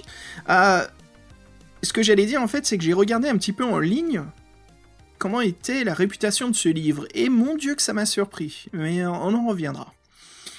Fred, Fred, Fred, qu'est-ce qui se passe dans cette aventure? Ben, on joue un héros. Est-ce que tu te souviens de son nom? Pas du tout. Dragon d'or euh, 8. Euh, pareil, je me souviens plus de notre héros. On joue à héros, comme d'habitude. On joue nous. Qu'est-ce que je raconte Euh, Non, là, euh, les- le livre est écrit en fait à la, à la, comment dire, au sens de la narration. Donc c'est bien euh, troisième personne, c'est un narrateur qui nous décrit ce qu'on est en train de faire, ce qui se passe. Hein, c'est pas écrit à la, première personne. Ce que l'on vit. Euh, on est en vacances, hein, en aventurier. On est sur l'île euh, Takio. Euh, euh, voilà, euh, des beaux rivages ressemblant à, la Polynésie française, Fr- Fred, non? Bora Bora, Tahiti, hein? Oh, ça, ça, ça ressemble plutôt à un monde de piraterie pour moi. Ouais, c'est ça en plus, parce que c'est un livre qui se situe bien en fait dans, dans l'ancien monde, dans le, non, dans l'univers de, de Titan, si je me trompe pas. Donc euh, ça fait partie de cette saga de livres qui, où l'univers est déjà bien établi, hein, où tout a commencé au début par Ian Livingstone et Steve Jackson. Donc il y a des petits mots, il y a des petits noms de villes hein, qu'on peut reconnaître, voilà, au fur et à mesure qu'on joue au, bah voilà le, labyrinthe, euh, le comment dire, les défis des euh, du chevalier, c'est ça ou le champion, voilà. Bref, ça, ça me reviendra tout ça. hein. Et voilà, qu'est-ce qui se passe? Bah, on est appelé euh, à venir en aide. Scénario classique, Fred, je dirais, un royaume, roi et une reine, la princesse a été enlevée. On nous rappelle de nos vacances paradisiaques pour retrouver et sauver la princesse. Mais c'est là où il y a un petit changement dans ce livre au début, Fred, c'est que quelqu'un d'autre est arrivé avant nous parce que nous sommes coincés en pleine mer avec la tempête, ce qui nous fait arriver un jour plus tard. Et donc, il y a un autre chevalier qui s'appelle euh, Fang Zhen, qui a pris notre place, qui a pas autant de bonne réputation. euh, chevalier euh, coupe jarret, tu veux dire, oui, plutôt. Coupe jarret, ouais, bien dit, ouais. Ah, celui-là, on l'oubliera pas. hein. Et donc, c'est marrant parce que cette aventure, au lieu de partir tout de suite, bah, euh, comment dire, à la communauté du Seigneur des Anneaux, en avant la quête, bah, on est en ville, en fait, et on ne sait pas quoi foutre parce que, pff, bah, merde, quoi, je veux dire, on est arrivé trop tard. Et j'ai trouvé ça assez intéressant. C'était un début qui changeait un petit peu, malgré que le, livre a bien fait une, une, comment dire, une désignation et a bien démontré que ça allait être un des scénarios les plus classiques pour l'interrompre d'un coup par quelque chose d'inhabituel. Comme quoi, ah non, t'es en retard. Et bien sûr, euh, si Fang Zhen y réussit, il aura la moitié des royaumes euh, à sa poche. Enfin voilà, qui lui appartiendra. Et je me suis dit, waouh! Eh ben, dis donc, la princesse, ça vaut le coup. Hein, parce que là, bordel, c'est une belle récompense. Hein. Bah euh, ouais, c'est vrai que c'est sympa cette histoire-là où en fait on arrive en retard donc ils ont refilé le boulot à quelqu'un. Mais moi ce que j'ai pas aimé c'est le mécanisme que ça met en place, c'est qu'assez rapidement en fait tu peux être dans une impasse et même euh, au... au, au premier chapitre de l'aventure. Je, je sais pas si ça fait. C'est-à-dire que vous êtes vous êtes au 1, on vous dit euh, vous pouvez aller au 200, vous êtes au 200, bah vous avez échoué. Vous êtes parti sur la lettre, espèce de connard. Ah, ouais, j'ai euh, trouvé. c'est c'est ouf quand même. ça- On te fout on te fout un traquenard au premier chapitre. C'est le premier chapitre quoi. Et- Je crois que c'est du. Tu sais, c'est encore ce mot que j'ai du mal à traduire en français qui s'appelle du foreshadowing. Euh, de mettre la. en place. oui. Ouais. Comment tu dis, Rudy? Je- Mettre en place, non Une mise en place. Mettre en place, c'est ça, c'est de la mettre en place. Ouais, mais ça marche pas très bien. Euh, Je suis Oui. désolé si je l'utilise mal, mais c'est de la mettre en place. je vais le dire comme ça. C'est de la mise en place de ce qui va se passer à travers l'aventure. C'est un livre dont vous êtes euh, dans le La bah, victime. dont, dont vous êtes la victime. Eh, franchement, Alors- le, voleur, le voleur de vie, moi j'en ai perdu pas mal. hein, donc euh, ai- voilà, bref. Mais mots je crois qu'il est bien intitulé. Mais écoute, moi je vais te dire tout de suite, c'est ce que je voulais spoiler au début. Moi j'ai passé une excellente aventure. Je me suis vraiment bien amusé, mais je, je, je, je voudrais dire, euh, je, je sais que je suis dans la minorité, hein, parce que là justement je suis allé voir sur la taverne, je suis allé sur pas mal de sites web. Tout le monde le déteste, c'est ce qui me faisait barrer sur la taverne. Je suis allé voir les critiques et alors, tu sais, chacun son opinion, bien sûr. Mais moi, ce qui me faisait rire, c'est les mecs qui disent Ouais, ce livre, il pue, quoi, il me saoule. Et il n'y avait pas d'explication pourquoi. Et je me suis dit Ok, moi, ça me plaît de lire C'est une critique comme une autre. Mais ce qui m'a intrigué, c'est pourquoi Qu'est-ce qui t'a saoulé? J'étais j'étais très, très curieux et j'ai lu les commentaires avant de faire l'aventure. J'aurais pas dû, c'est la première fois que je le fais. Mais j'arrive quand même à bien me détacher, hein, parce que je vais aller. C'est vrai que je, fais ça rarement, parce que j'aime aller neutre. Mais là, j'étais curieux. Et je me suis dit, ok, bon, allez, je continue à essayer d'aller neutre. Et au final, je, je comprends pourquoi. En effet, c'est c'est euh, un livre dont vous êtes euh, dans le dans le dans le cul-de-sac, quoi. Il y a beaucoup de paragraphes en fait où on se retrouve euh, à ne plus pouvoir avancer si on n'a pas trouvé les bonnes preuves. Et ça me fait penser un petit peu, c'est une façon moins bien faite, beaucoup moins bien faite en fait du système de sorcellerie, où sorcellerie on se retrouve piégé parce qu'il nous manque certains indices, hein, les trois indices de la cité de Carré, euh, les sept serpents qu'il faut tuer dans le désert, mais c'était beaucoup plus amusant pendant qu'ici il y a pas mal de frustrations où c'est assez difficile de trouver ces objets, donc on, verra comment faire, on en parlera après à travers l'aventure. Ouais, mais moi, l'architecture du livre euh, pas, pas totalement convaincu. C'est que l'histoire du 200, déjà, là, avec ce, ce- cette impasse qui t'arrive assez tôt. En fait, on a toute une, euh, on est dans une ville, on doit rechercher. Donc, euh, en fait, on, on sait pas si on doit partir à la poursuite de la princesse ou pas. Et donc, on erre dans la ville. En fait, le but, c'est de tomber sur, euh, sur Fangzen. Qui est en train de Et, boire euh, un verre, ouais, il est en taverne, quoi, ouais. il s'éclate. Ouais. Mais en fait, assez, assez rapidement, on vous dit, on assez rapidement, on vous dit, bah voilà, euh, vous avez compris bien vite que si vous n'avez pas le saut du roi, votre aventure, ça sert à rien, et vous pouvez aller dans deux tavernes, et juste pour vous saouler la gueule, et en fait, c'est, oui, voilà, et, euh, Parce qu'en fait, euh, le Fang Zen, il est envoyé en mission, c'est d'aller à un point spécifique dans le monde où il y a un rendez-vous avec quelqu'un qui va lui redonner la princesse. Donc il faut pas qu'il soit traqué ni suivi, c'est pour ça que le roi et la reine ne disent pas où où est parti euh, Fang Zen. Et l'emplacement de Fang Zen, où il doit aller, comment dire pas son emplacement, mais sa destination, comme tu as dit, c'est un sceau en fait, c'est un petit papier avec le sceau du roi. Et c'est Fang Zen qui l'a en poche. Et bien sûr, voilà, il faut tomber dans la taverne. Mais ce livre, euh, Le voleur de vie, il faut faire beaucoup de choix spécifiques. hein. Le livre nous propose quand même de retourner en arrière. Mais c'est assez facile de rater les indices parce que rarement, Fred, je suis tombé sur un, paragraphe où il y avait qu'un seul choix. Il y avait toujours plusieurs choix à chaque fois. Et ça, ça m'a bien étonné. Oui, oui, il y en a moins que dans les derniers qu'on ait pu voir, et puis des fois, il y, en a des raccords, mais ça, c'est obligatoire. Mais euh, moi, je me souviens, par contre, il y a un petit problème, c'est par exemple que si tu veux sortir de la ville, tu prends ton bateau, là, tu te fais attaquer par des, des, des, des hommes amphibies, des poissons, des, des hommes amphibies. Ouais, parce qu'on a ils- piqué la, la perle au début, là, qu'on était Ouais. obligé de piquer, on n'avait même pas le choix. Bah non, mais moi, j'ai jamais volé cette perle, donc c'est quoi, c'est dans l'intro ou Ouais, c'est dans l'introduction, ouais. c'est dans Ah, l'intro au début où, où ils disent qu'on se pose sur l'île de Takio, euh, qu'on est peinard, et puis on, avant de partir, parce qu'on a reçu un messager, quoi, en fait, on prend un souvenir de l'île, c'est une perle rouge. Ah oui, c'est je- l'intro avant l'intro, quoi. Oui, c'est ça, Ouais, c'est ça. Ouais, C'est très dangereux ça, on en- je crois qu'on en parle en podcast, mais quand on lit les règles, en fait, il faut, faut toujours relire les règles, malgré qu'on connaît habilité, endurance, chance, mais il faut les relire parce qu'en fait, c'est là où on nous dit des, des petits détails spécifiques, comme les objets qu'on a sur nous, les utilisations. En fait, il y a des règles mélangées dans les règles qui se répètent. Et je trouve ça toujours dommage dans la collection des défis fantastiques qu'on nous colle pas, euh, bien sûr, les règles importantes. hein. Il y a toujours un première fois pour un lecteur, blabla. Mais après ça, qu'on nous colle la page des spécifications de ce livre, au lieu de les mélanger aux règles. Il y en a qui l'ont fait, des fois ils spécifiaient les règles spécifiques, je sais plus, pour un truc où il y avait un truc de SF Ouais. et des, des combats de laser, donc ils, ils étaient Ouais. suite les différences. ouais. Ah bah c'est euh, le justicier de l'univers, là, où il y avait les batailles de vaisseaux qu'on a fait quoi, une ou deux fois, même pas une fois c'est tout, qui était ennuyeuse comme tout, quoi. Où il y a le Mm. dogfight qui marchait pas du tout. Non, ouais. Alors dis-moi, ouais. Frank Z dans la taverne, qu'est-ce qui t'est qu'est-ce qui t'est arrivé, toi? Dis-moi tout. Bah, en fait, moi, c'est, j'avais déjà fait euh, deux échecs, euh, où je- donc j'ai compris qu'en fait, il fallait le trouver. Donc, euh, quand je tombe sur lui, je sais que on me dit qu'il est sous. Bah voilà, il est sous. euh, en profiter pour récupérer le, le parchemin. Donc, on, on intimide un mec qui nous laisse sa place. On se met à côté de lui. Donc, il y a une espèce de rivalité, une espèce de rivalité entre nous. Tu fais, tu fais le docteur Godzo euh, Ouais, qui en file d'attente pour, pour, pour l'hôtel, là. Ah, Dans putain. Las Vegas Parano, tu colles le mec de devant, comme ça, tu le regardes et, menacer. tu, et, tu, et tu rumines. Et ouais, donc on prend sa place. Donc l'autre, euh, on a une petite, petite rivalité. Donc on, on essaye de, un peu de le déstabiliser. On s'envoie des pics. euh, Il est, dé- il est déstabilisé par la nôtre. Donc du coup, il est obligé de ne pas perdre la face. Donc on propose euh, le fameux concours de, de mec viril. C'est le, le poignard entre, entre les doigts de la main écartée. Quoi. Et donc le- on fait, la scène d'Aliens avec Bishop et Ouais, X. ouais, exact. ouais. Donc là, on, est encore plus, on est encore plus rapide que Bishop. Et donc, euh, comme il n'y a pas trop de fin à ça, bon, on se décide de le fixer dans les yeux. On le déstabilise. Et là, il il estafilade de sang. Il perd.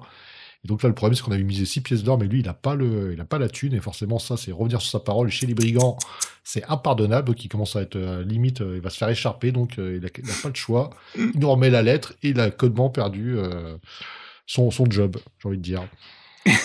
Et Et là, qui repartons ouais, avec, et- quoi. Et donc là, on peut partir de la ville et on se fait encore, on se fait de toute façon attaquer par les hommes amphibiens sur notre bateau à cause des, des perles rouges. Voilà. Moi, je me suis baladé un peu plus dans la ville, Fred. Euh, Ouais, mais ça sert pas à grand chose aussi. bon. Ah, j'ai eu un objet qui m'a servi énormément pour la fin du livre. hein. Énormément. Ah, ouais, donc je me balade, j'ai fait plusieurs tavernes. J'ai fait une taverne euh, euh, du... Ah, j'aime bien les descriptions. J'aime beaucoup le l'écriture ici. Euh, donc, une, particularité, Fred, de Robin, c'est qu'il c'est quelqu'un qui bâtit très bien le monde fictif, je trouve, qui s'applique beaucoup à nous décrire ce que l'on voit visuellement dans l'univers. Si tu te souviens, la première taverne, il il décrit bien que c'est une taverne qui est au port et que le barman, en fait, il a tellement de boutons qu'on dirait un bigorneau. Tu sais, on dirait des crustacés qu'il a sur le visage, bien dégueulasse.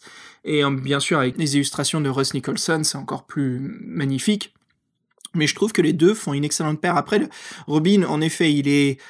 Oh, autant a Livingston, hein, il fait le one way, hein, il faut pas, faut pas merder.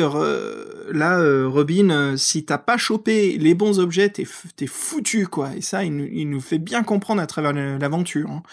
Mais euh, je reviens à ce que je voulais dire. Je trouve qu'il bâtit très bien l'univers. J'aime beaucoup lire ses paragraphes, ses dialogues. Il y en a pas un qui m'a gonflé où j'ai trouvé que c'était très banal, comme on a pu lire avec d'autres auteurs, comme quoi vous arrivez dans un dans une nouvelle intersection. Allez-vous à gauche ou à droite? Tu vois, Robin, il va pas te dire ça. Il va te dire, euh, vous arrivez à une partie plus sombre du port. Vous voyez bien les poteaux qui sortent de l'eau, les vagues euh, frôlent, certaines caressent les bateaux, d'autres euh, s'écrasent sur eux.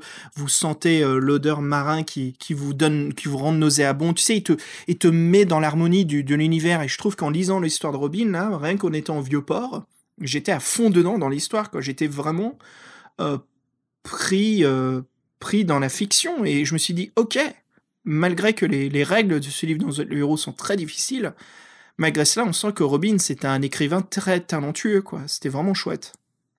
Oui, ça, ça, ça, c'est un, des points forts de l'aventure et notamment qui vont bien de pair avec les dessins de Russ Nicholson. Franchement, oui, euh, moi, la, on le style de l'écrivain et les, les, les illustrations, c'est un des gros points forts de l'aventure.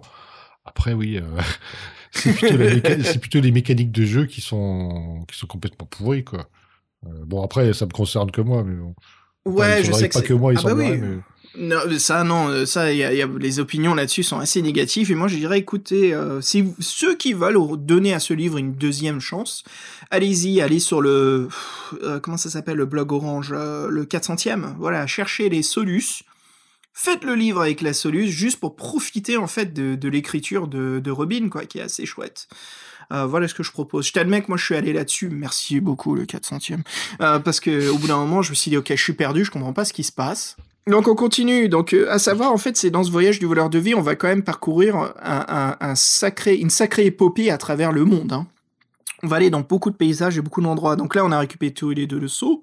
Donc on va justement, ça nous amène à parler du style des règles de ce jeu. En fait, c'est que vous récupérez des objets qui ont des numéros et ces numéros sont importants parce qu'après ils vous disent quand vous serez un paragraphe en pleines herbes, allez au 88 mais quand vous êtes au paragraphe de pleines herbes, ils vont pas, le livre donne peu de solutions, comme quoi ils vous disent, ou peut-être avez-vous une autre solution sous la main. Il vous dit pas ça en fait, il vous dit des mots-clés.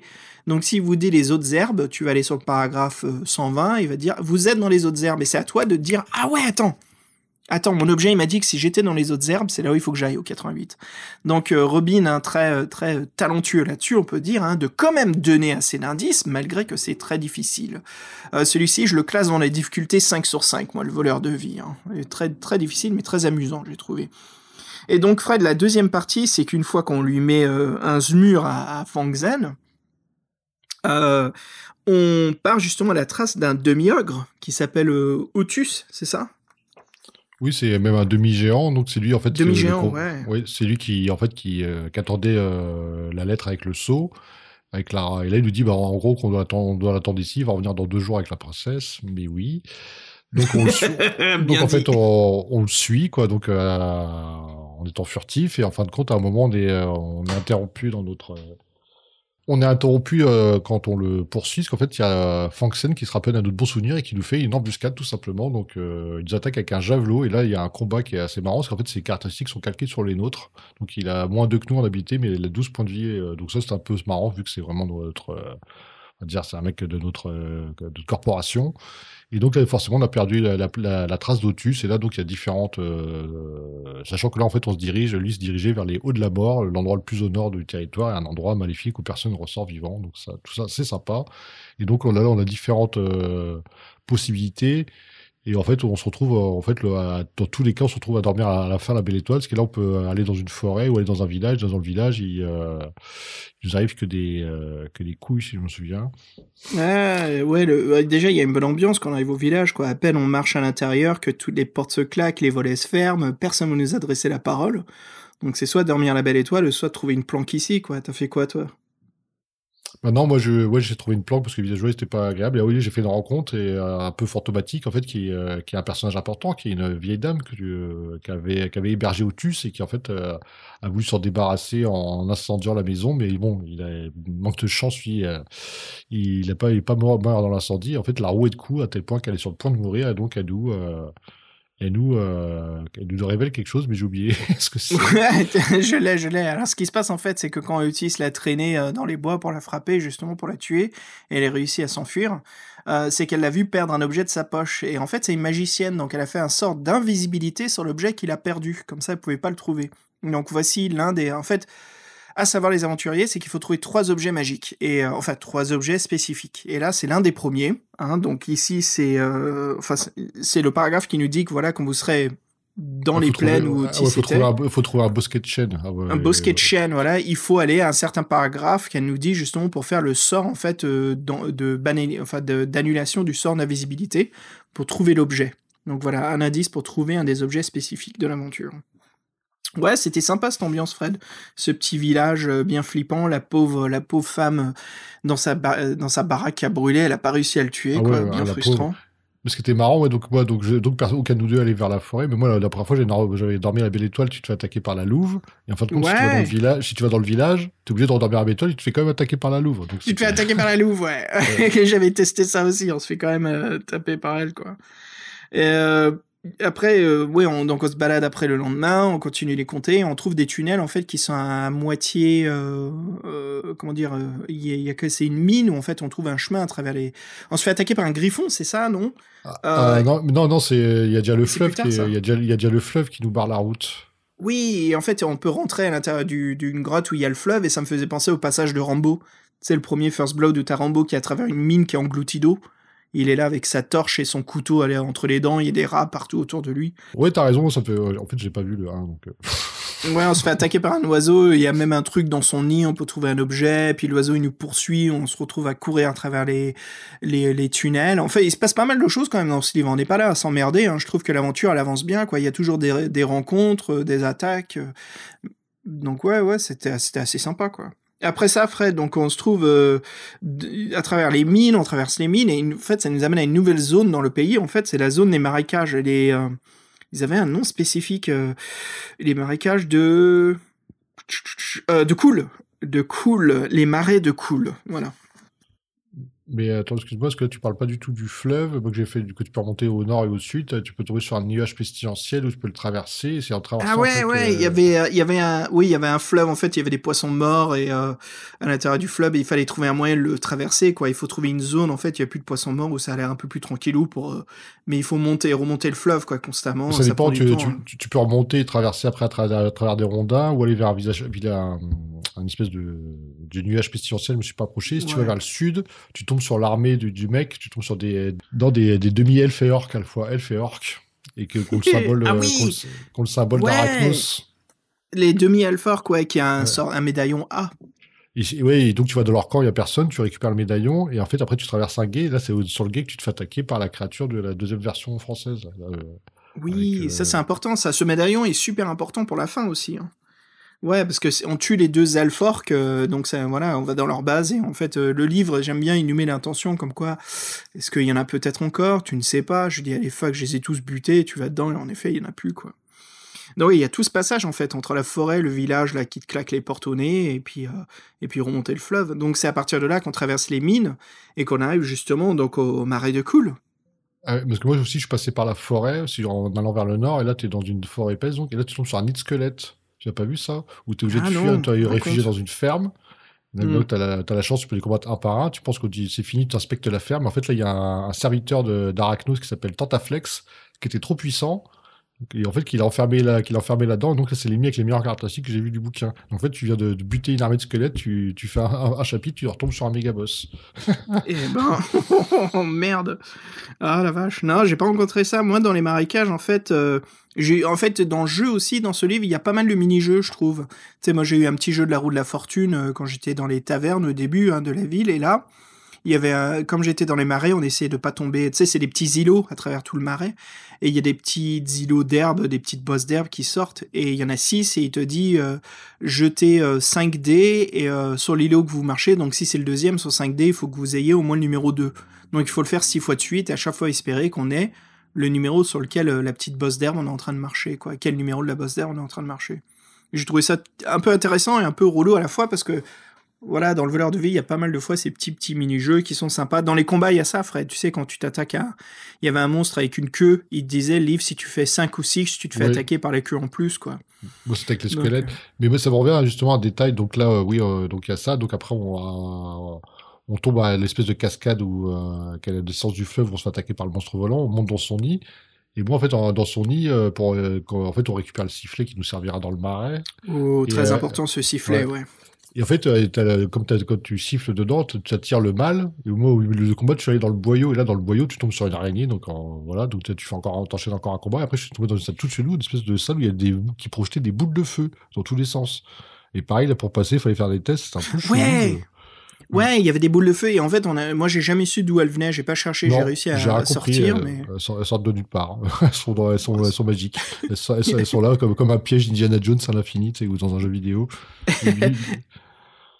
D'ailleurs, on en reviendra là. C'est bien que tu dises Indiana Jones parce que vers la fin du film, euh, c'est carrément euh, un hommage ou plutôt, euh, je sais pas si plagiat hommage, mais c'est carrément euh, le, le comment ça s'appelle le troisième Indiana Jones quoi. C'est quoi en français le titre?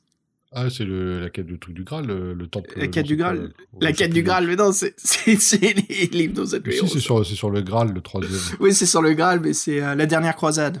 Oui, la dernière croisade. ouais. J'ai juste traduit le mot anglais quoi, dans, dans ma tête.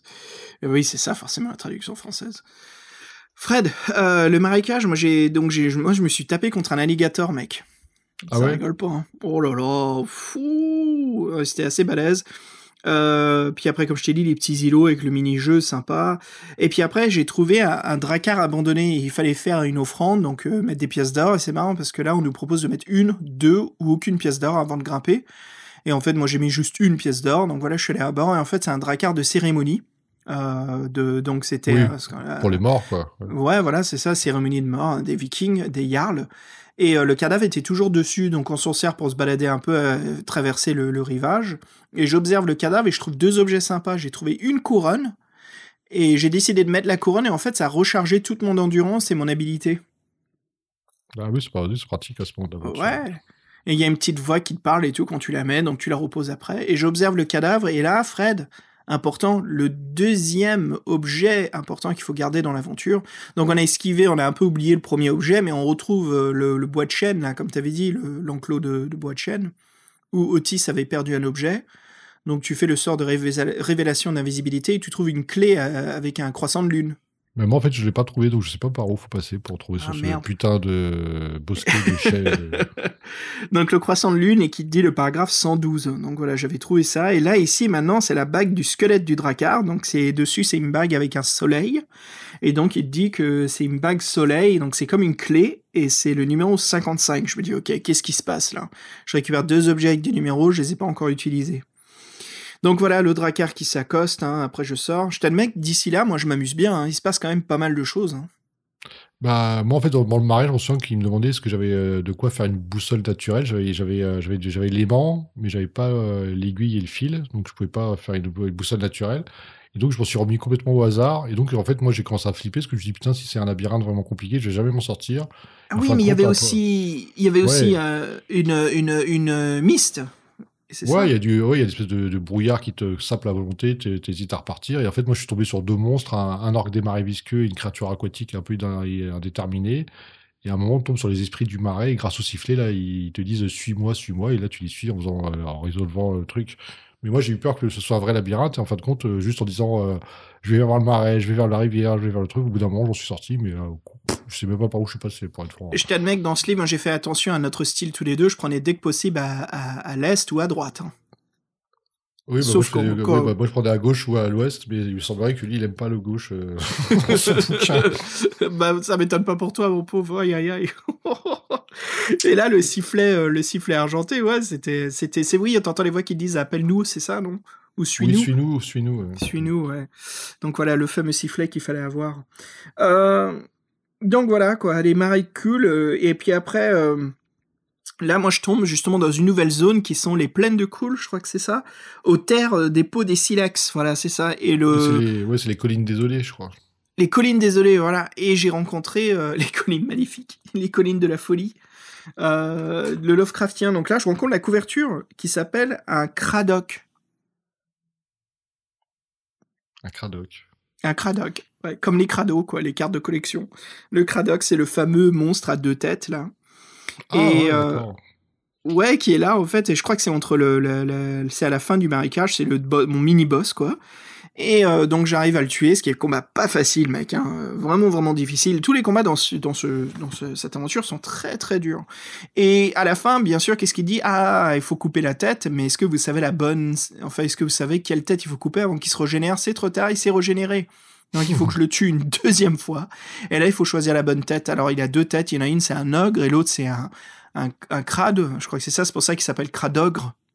Hmm, Ah, d'accord. Donc c'est ouais et j'ai coupé la tête de l'ogre. Je me suis dit la plus humaine et en fait ça a marché. C'était la tête qu'il fallait tuer.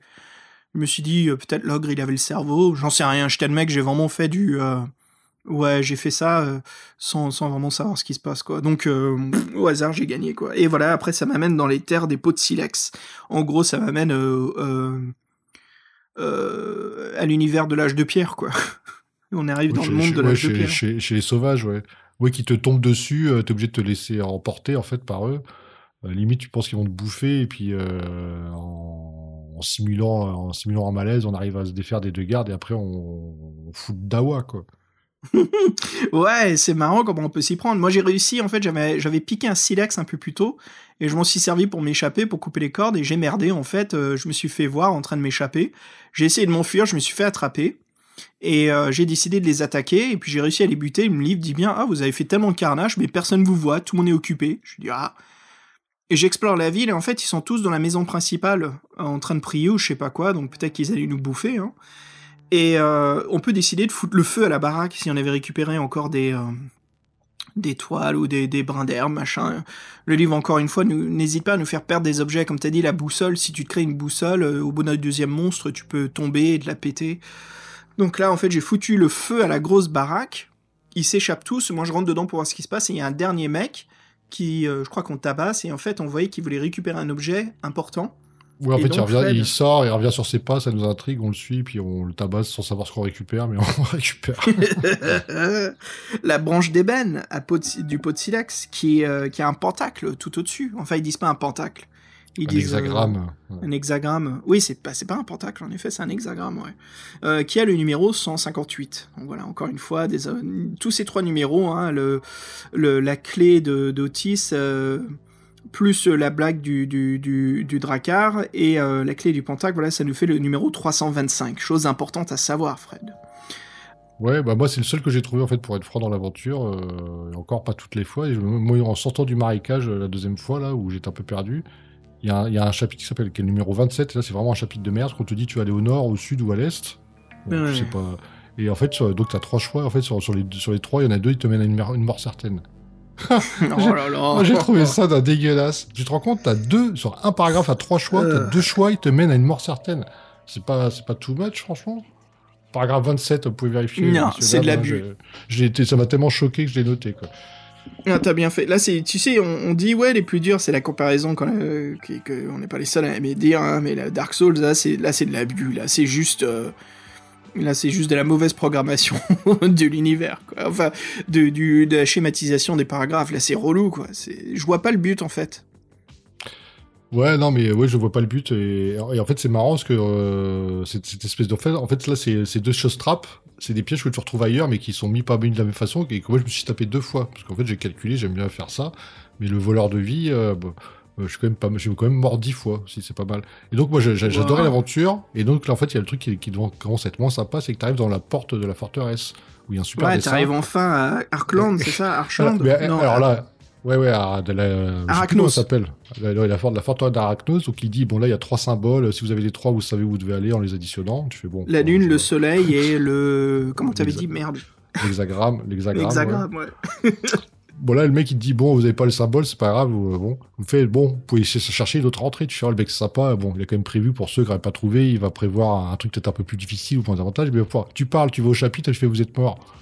Oh. tu fais, mais à quoi ça sert? À quoi ça sert, putain? Ouais, Alors moi j'ai fait- compté. Pourquoi, te proposer un choix si c'est pour juste d'après te, te dire bah non Bah tu vois, oui. tu- ça sert à rien faut vraiment avoir les trois objets sinon tu peux pas y arriver quoi. T'es t'es un Ouais. boulet quoi. Et là je me suis dit oula. Alors là, en plus euh, en plus quand c'est comme ça c'est pas tu peux revenir quelques chapitres en arrière que t'as noté c'est que t'es obligé de reprendre depuis tout le début. Parce que tu peux pas savoir où est-ce que, où est-ce que tu l'as loupé l'objet faut, faut revenir dans tous tes choix.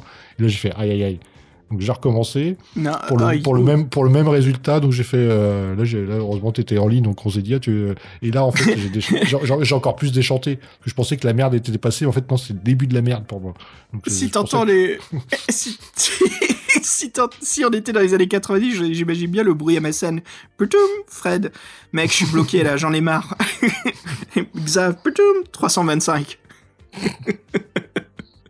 Ouais, je m'y attendais. Je m'y attendais parce que en faisant l'aventure, moi ça m'a pris plusieurs fois. J'ai dû le faire trois fois en tout avant de trouver tous les objets. Je t'admets, quand j'ai trouvé le Drakkar, je me suis dit, ok, quelque chose de nouveau. Et puis j'ai vu l'objet, la bague, qui me donne un numéro spécifique. Donc à la première lecture, en fait, j'avais réussi à trouver deux objets. Euh, la fameuse clé de, Otis, l'ogre. Enfin, le, demi... Non, c'est pas un ogre, demi-géant.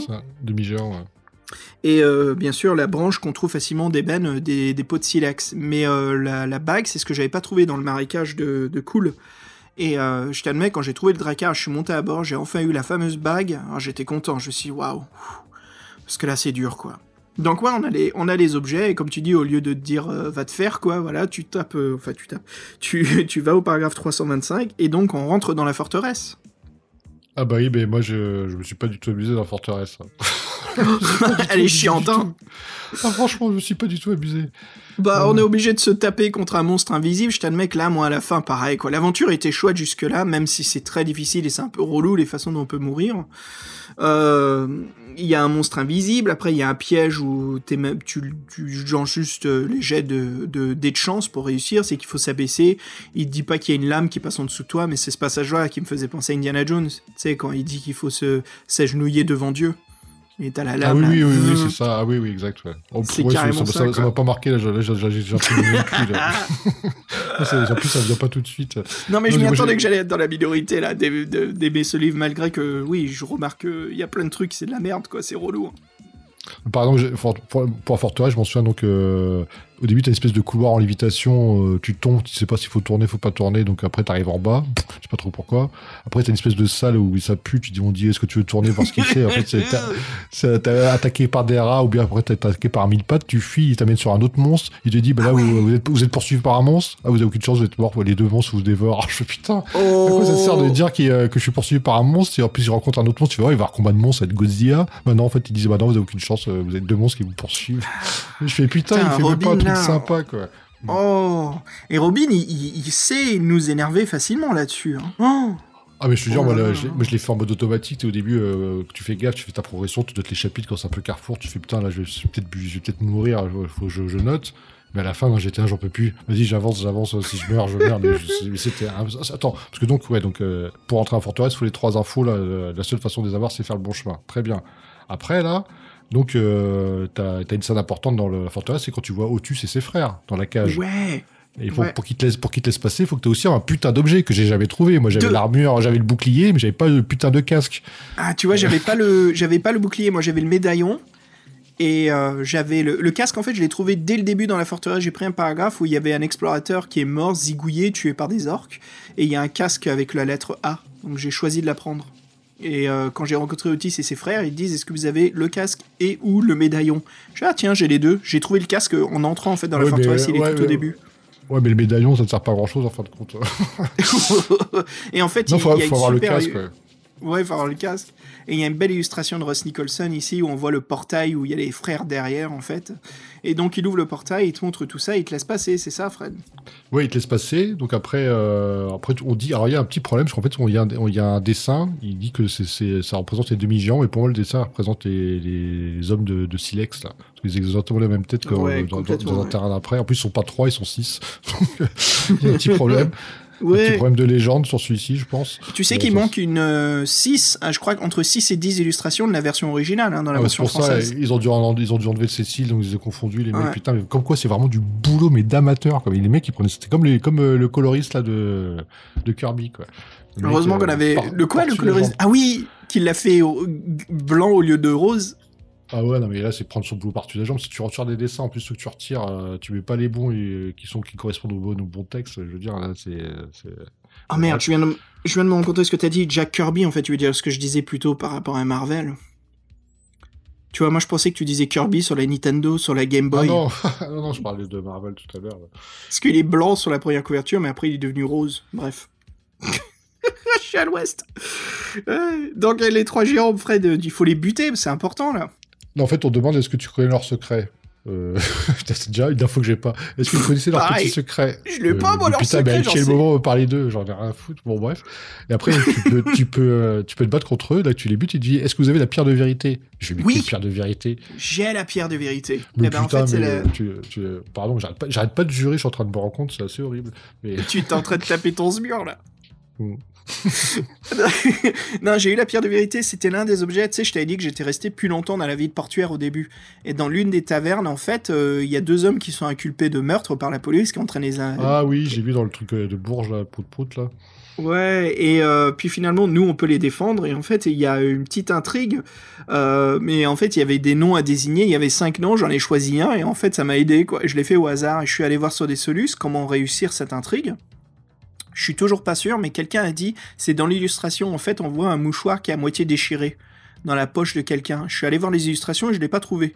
Et je me dis, ok, soit je l'ai raté, c'est juste moi qui ai mal observé, ou de deux, est-ce que c'est une illustration qui manque?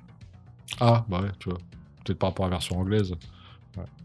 Donc euh, euh, oui, donc en fait, et, ce qui se passe, c'est que le lendemain, quand t'es sur ton bateau, il te dit bien le truc, ok, le lendemain, va au paragraphe 152 du commissariat, je te donnerai une récompense. Donc euh, le, le livre te dit c'est le lendemain, et bien sûr il te dit pas d'aller voir les flics si t'as besoin, mais j'y vais, et les flics ils me disent ah tu vas être, tiens j'ai trois objets, choisis-en un, comment tu vas être payé?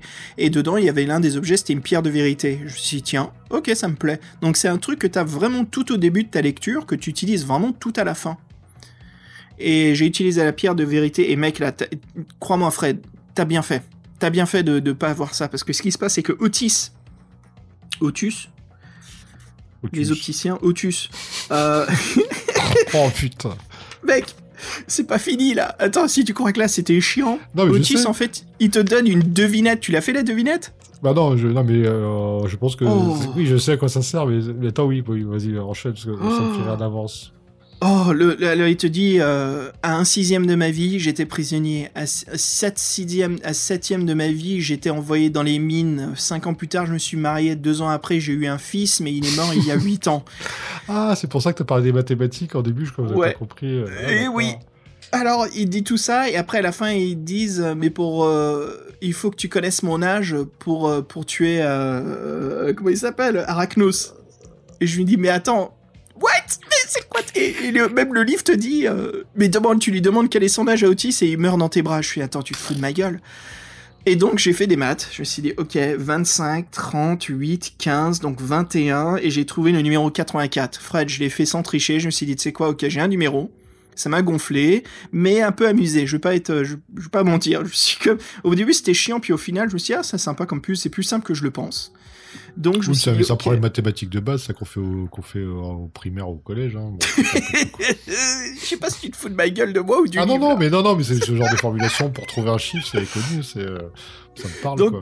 Donc Otis avait euh, 84 ans. Et donc on arrive à la fin. Fred, je vais, vas-y, enchaîne s'il te plaît parce que je kiffe t'entendre détester ce, ce livre. Ah non, mais euh, moi, du coup, moi, j'avais pas sa réponse, donc moi, je, je arrive dans la salle où il y a la, la salle des, des 400 miroirs. Et là, il vous dit, est-ce que euh, il a 400 miroirs faut, euh, Il est en Parce train qu'il d'égorger, tient- euh, il, il Oui. train d'égorger la princesse. Et là, on vous dit, vous avez une fraction de seconde pour décider lequel est le bon. Vous, conna- vous connaissez son numéro. Et je fais, bah non.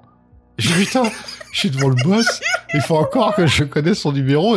Au chapitre d'avant, j'avais déjà pas la pierre de vérité. Le chapitre d'avant, Oh. j'avais déjà pas le putain de casque et le putain de truc. Et au chapitre d'avant, j'avais déjà pas les trois euh, morceaux. Ouais, c'est Oh. bon, quoi. C'est quoi c'est... En fait, ce bouquin, ouais, t'as raison. En plus, il donne plein d'objets pour te les faire péter dans les mains à l'instant d'après. Il Fred. me donne une lampe. J'ai une lampe. Elle est pétée. Euh, vous avez déjà briqué un amadou. Elle est pétée. Alors, si vous avez ça, euh, les de feu a tout brûlé. Vous avez perdu trois objets. Et là, il- Fred, ton expérience, ton expérience, Fred. Avez-vous les trois clés? Non. Avez-vous le casque et le médaillon? Non. Avez-vous la pierre de vérité? Non. Connaissez-vous le secret des frères? Non. Non.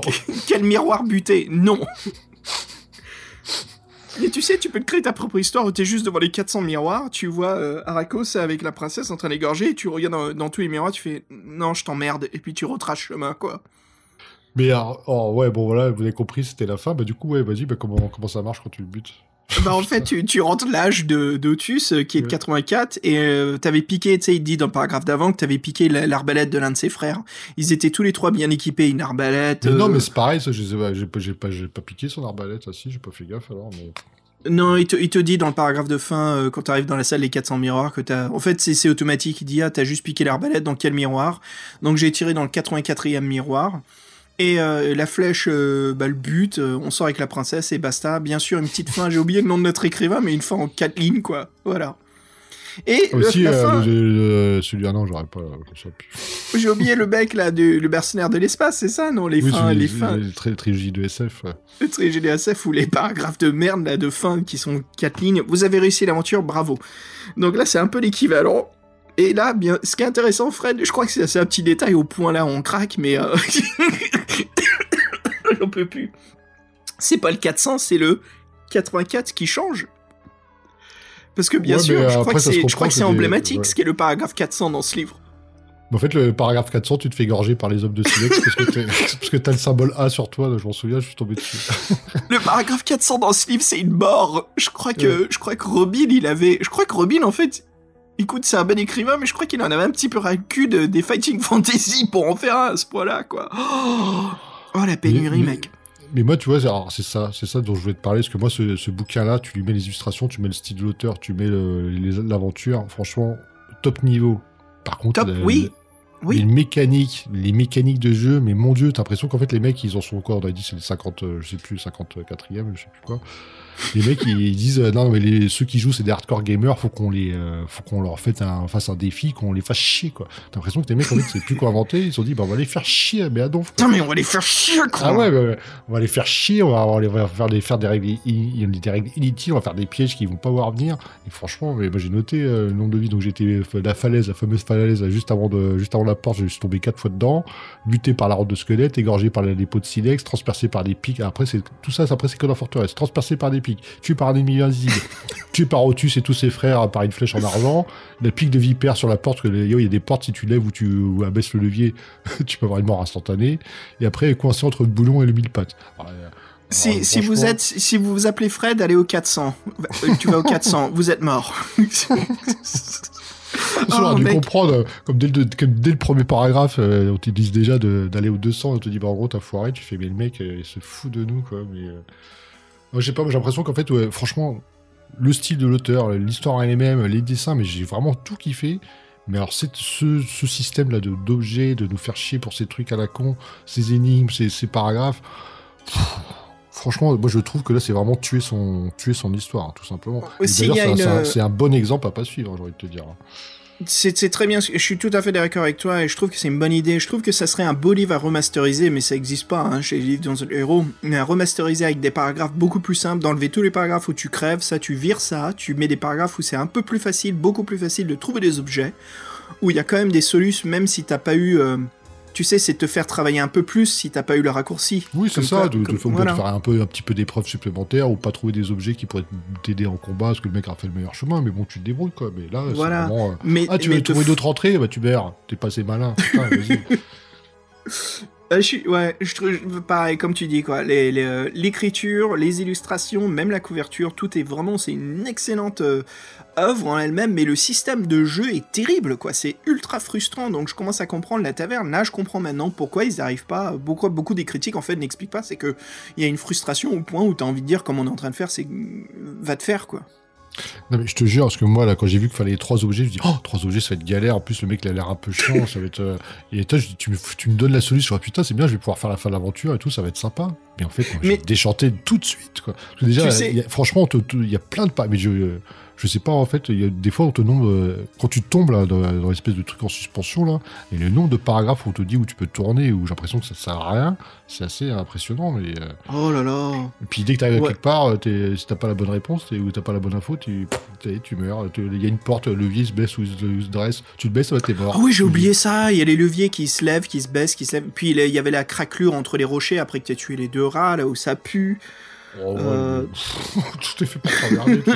Le- L'ennemi invisible, on te propose quatre choix. euh, Il y en a trois qui t'emmènent vers une mort certaine. Moi, je me suis jeté sur lui, j'ai réussi Oui, à bah, le c'est ça, c'est ça qu'il tacler. faut faire, mais tu fais, tu fais les trois autres choix, t'es mort. Donc, euh, Ouais, il y a- il y, a beaucoup de frustration, ouais, en effet. Et c'est dommage, quoi, parce que voilà, comme on dit encore une fois, hein, Robin écrit vachement bien son univers, c'est prenant, quoi, mais les puzzles sont beaucoup trop difficiles. Euh, je pense qu'avec euh, la, la- la guidance, ça se dit ça? Avec le soutien, le. la guidance. Être guidé par Steve Jackson dans cette œuvre pour mieux la finaliser, la masteriser, je pense que ça ferait une œuvre beaucoup plus intéressante dans les défis fantastiques. Mais euh, voilà, Steve Jackson réussit ce système, je trouve, dans Sorcellerie qui marche. Ici, où ça marche pas du tout. C'est frustrant. Euh, Fred, moi, je lui mets, franchement, je lui mets, tu sais quoi, fac, je lui mets 5 sur 5 sur l'univers, sur l'aventure, sur ce qui se passe, même, tu sais quoi, 4 sur 5, parce que c'est sauver une princesse, c'est un truc des plus banals, malgré que le début commence un peu différemment. Mais début, le je- je- système- je- je je te coupe, Ouais, Au début, j'avais perdu le fil, je pensais qu'on faisait un dragon d'or quand je disais l'intro. quoi. C'est c'est quoi On fait pas un dragon d'or C'est quoi ce bordel là mais... Et je lui mets, je lui mets 4 sur 5 pour le style de l'œuvre, l'aventure et tout ce qui se passe, la description, l'atmosphère. En plus, on, fait un sacré parcours dans le monde. On voyage à travers les marécages, les plaines, on monte toute une rivière, on, tombe dans les boyaux, on arrive dans la forteresse d'un ennemi. Euh, il se passe pas mal de choses. On se fait attaquer par l'ennemi qu'on avait euh, roulé au début, qui vient nous foutre la merde. Mais après, voilà, moi je lui mets bien 1 sur 5 sur son, système euh, de, de- je sais pas comment dire, de schématisation, hein, de système de bulles, de, des connexions. C'est mécanique de jeu, tout simplement. Le mécanique de jeu, je lui mets 1 sur 5. Elle est, elle est odieuse. Elle est insultante pour les, pour les, pour les lecteurs, de, enfin, pour les aventuriers, quoi. Elle, est- elle est, elle est comme t'as dit. Je crois que l'exemple parfait, c'est qu'il y a trois choix à prendre. Il y en a deux, c'est une mort certaine. Et, Ah oui, bah, c'est pas une situation- et c'est pas une situation où il y a une mort subite en vue, tu sais, comme dans le euh, Indiana Jones, le Temple du Péril, c'est ça le deuxième? Temple of Doom? Hmm. Euh, tu sais où il y a le mur qui est en train de tomber avec les pics là, il y a les insectes et tout. euh, Tu sais, tu sens que ok merde, il faut choisir vite, sinon je meurs. Non, c'est juste t'es en train de te balader dans la ville quoi, ou dans la- les plaines.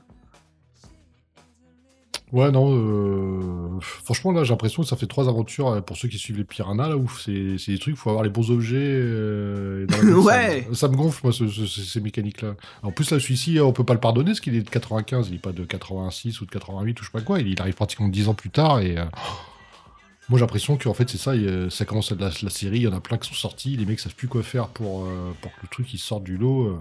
Franchement, ils auraient dû se baser sur les dessins de Russ Nicholson, qui sont tout simplement géniaux, alors là, franchement... Et euh, en plus, l'édition française Folio a insulté Ross en, lui- en oubliant, enfin en ne pas mettant six autres illustrations quand même, quoi, merde. Mais c'est vrai que j'ai compté, parce que euh, déjà, les cabochons, on a que trois, euh, pff, ça c'est ça, c'est pareil, il y en a- il y en de- il y en a de moins- il y en a de moins en moins. Il y a une Ouais. dague, un serpent et... Un mec qui se noie dans une espèce de truc visqueux, c'est bizarre. Je crois que ça, je crois que ça, ça explique bien le, le futur de l'histoire. hein. Tu te noies, voilà. Tu choix. vas te noyer. Après, les noyer. dessins sont super, mais ouais, t'as pas l'impression qu'on est des masses. hein. J'ai l'impression qu'on a 10 peut-être maximum. euh. Non, les dessins, comme je t'ai dit, franchement, au top les illustrations, au top euh, l'univers, le- l'aventure, c'est amusant, mais après, le, le mécanisme du jeu, euh, pff, zéro, allez hop. Malgré qu'il y a un bon fond, je veux dire, trouver des objets, assembler les numéros, la devinette d'Otus, euh, il faut la faire moins pénible, puisque là, euh, oui, c'est vrai que moi, je me suis bien amusé, mais voilà, mais... Mais je comprends que ça peut lasser, surtout que c'est vers la fin de l'aventure, où si t'as eu déjà pas mal d'échecs, de taper une mais- devinette...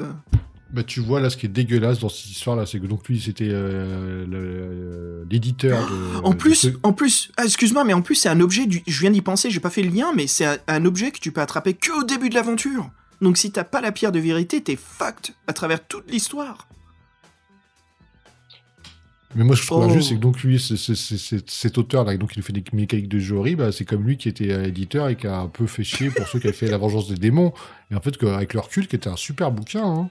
Parce que là, j'ai pas, pas trouvé de défaut à ce niveau-là. Puis il y a même des, des parties qui changeaient bien quand on était la veille avec les, les villageois. Ouais, où tu les prépares, tu les stationnes. Ouais, ça, c'est des trucs, c'était des trucs qui changeaient. Et puis en plus, c'était très court, tout tenait sur un paragraphe, c'était bien foutu. hein. Fred, c'est XCOM sur papier. Ouais, non, mais c'était, franchement, Vengeance des démons, avec le recul, c'était, une sacrée aventure. euh. Et là, le voleur de vie, euh, franchement, ça mérite une troisième édition remasterisée. hein. Je trouve que si, en plus, s'il est dans sa, j'allais dire sa vignerie, mais s'il est dans son huilerie, je sais pas comment on dit, sa fabrication d'huile d'olive, et on vient le voir, et on lui dit, euh, on peut remasteriser ton livre à notre façon, et lui dit, je m'en fous, vas-y, fais ce que tu veux. Moi, je trouve que ça vaut le coup, hein, parce qu'il y a du très bon dans ce livre. hein. Bah ouais, moi j'étais content. Pour une fois, il y a des vraies descriptions, comme tu disais. C'était pas aller juste à droite ou à gauche. Et le mec, il te mettait dans une ambiance. Il y avait des décors. Euh, les... c'était... Puis en plus, ça changeait un peu sans être non plus exceptionnel. Moi, j'étais. Non, j'ai trouvé ça vraiment bien de qualité. En plus, les super. Je répète, mais les... vraiment, les dessins de Russ Nicholson sont, sont complètement ouf. Oh, trouvé. hein. magnifique. Moi, je me suis Ouais. pris une sacrée claque aussi. Hein. Quand, dès qu'il fait un bestiaire ou les monstres, t'en prends plein la vue.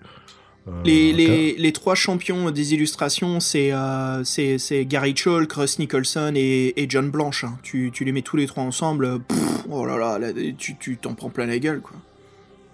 Non, c'est vrai, c'était là, moi, je, Ross Nicholson, je, moi, j'ai Sorcier Montagne de Feu, j'ai jamais fait, donc je ne connaissais pas. hein. Et moi, je suis sacrément impressionné. Ouais, l'auteur, je le trouvais bon. Je trouvais que, euh, bon, c'était du classique, mais c'était c'était du bon. Mais non, mais après, euh, dès que je suis arrivé à cette fameuse porte de forteresse, j'ai compris que le jeu, euh, il, était, terminé pour moi, quoi. c'était fini, ça y est. Euh, la substance m'échappait, quoi. Ouais, ouais. Non, c'est c'est fru- c'est frustrant comment c'est bâti, quoi. Je crois que ça, ça conclut notre 71e épisode, là, du podcast Vous êtes le héros. Ouais, 71, voilà, on a fait pas mal ces derniers temps, mais là, désolé pour les auditeurs, mais euh, c'est possible que le rythme ralentisse un peu, malheureusement, mais bon, on a fait un bel effort de guerre, euh, co- comme la nation, et euh, j'espère que ça vous a plu. C'est pas très clair ce que je dis, mais comme c'est vachement daté, pour vous comprendre. quoi. Un effort de champion. Ouais, non, mais en effet, donc ce qu'on veut dire, c'est bien sûr le podcast continue aussi fort, mais voilà, on risque de reprendre un, un- un rythme. On va essayer de le garder quand même à trois. Bien sûr, il y en aura toujours un tous les mois, un Fred, ça on le garde. Mais euh, voilà, il y a aussi des piranhas, donc on va essayer de vous en donner euh, quand même toutes les deux semaines, Fred, si on y arrive à quand même passer un piranha, quoi. Mais c'est vrai que faire un podcast toutes les semaines, ça va être un peu plus difficile pour nous. hein. Oh, bon. aussi, ouais. C'est vrai qu'on a un peu moins de temps. Donc voilà les aventuriers, merci d'être resté avec nous. hein, euh, Le confinement, voilà, on, on vous livre plein de choses. Fred, de toute façon, on a encore du piranha à faire. Il y a du piranha qui revient. On a encore 11 numéros. Et puis, et puis avec ouais. Fabien, c'est toujours un plaisir, quoi. Ah oui, bah, ça, on adore Piranha, c'est une découverte pour nous, on connaissait pas trop les aventures. euh, Voilà, vous allez voir, en plus dans les prochains ça change, hein. il y a pas mal de choses qui changent, et puis voilà, donc euh, si, vous, si vous a, si vous a plu, et je vous rappelle encore que vous pouvez les jouer, les Piranha, ils sont disponibles en PDF, et euh, c'est un petit trésor, parce que vous aurez dû, bon, ça se trouve en occasion, tout ça, mais bon, vous verrez, c'est euh, c'est bien pratique quand même. Nous on les a fait comme ça, donc c'était bien sympa. Voilà, vous allez sur to-seti.org, c'est notre site web, vous allez sur euh, l'onglet du podcast dont vous êtes le héros, PDVELH, et puis vous descendez un petit peu, et là vous allez voir, il y aura des boutons pour télécharger. Euh, alors on n'a pas mis le magazine complet, hein, mais on a mis juste l'aventure en question dans lequel on discute euh, sur le podcast. Voilà, donc à nos meilleurs moyens, on a essayé de vous faire des scans de haute qualité avec une mise en page correcte, voilà, sur PDF pour que vous puissiez soit suivre avant ou après, ou même les garder pour vous. Fred, on se quitte parce que je crois que toi, il est, quoi Il est minuit, une heure, un truc comme ça, non? Minuit et demi, ouais. L'heure des braves. Minuit. Ça va? Alors, non seulement il est tard et en plus on parle du voleur de vie, ça va? Tu tiens bon là? Je suis mort 11 fois, comme euh, l'histoire des gamins, là. Ça commence à accumuler, là. Aïe, aïe. Ah, voilà, c'est au plaisir, quoi. Donc, euh, bah écoute, Fred, hein, super, toujours un plaisir. C'est toujours chiant de se quitter, mais c'est comme ça. Les aventuriers, franchement, merci beaucoup d'être restés avec nous. Fred, un dernier morceau, là? Ouais, et puis surtout, euh, n'oubliez pas le mini-Yaz, euh, ça vous intéresse de voter pour tous, ceux qui, pour tous les auteurs amateurs qui vont participer. Puis si sinon vous êtes tout simplement curieux de savoir ce que- ce qu'on peut vous proposer nous, bah, vous trouverez aussi euh, notre mon aventure sur le, PDF du site et, en PDF sur le site. Voilà. Ça marche. Et puis, pour se quitter, voilà, les Yaz, les Yaz, les Yaz. Fred, on se quitte aussi sur un autre morceau qui fait Playa années 80, qu'est-ce qu'on dit? Ouais, de- détente chill, là, on va, on va relâcher la vapeur et on va se quitter en... sur une douceur. Une douceur, ouais. Alors, je te propose un morceau du, du groupe Tokyo Ensemble Lab, et le morceau s'intitule Like an Angel, Sato. Allez, mec, courage, ne va pas au 400 si tu joues au voleur de vie, et je te dis à très bientôt. Salut les auditeurs, ciao Sayonara Congratulations!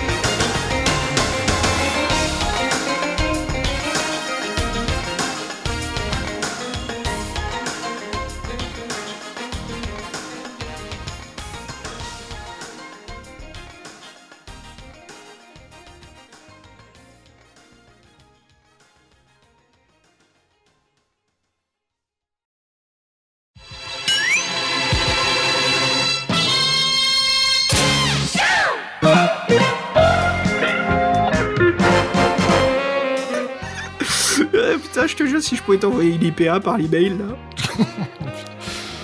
Inutile de préciser que tout ça, ça sera coupé. Oh Je te défie de le mettre dans le podcast, là. Oh, je vais me mettre en bêtisier. Ah oui, c'est bon ça.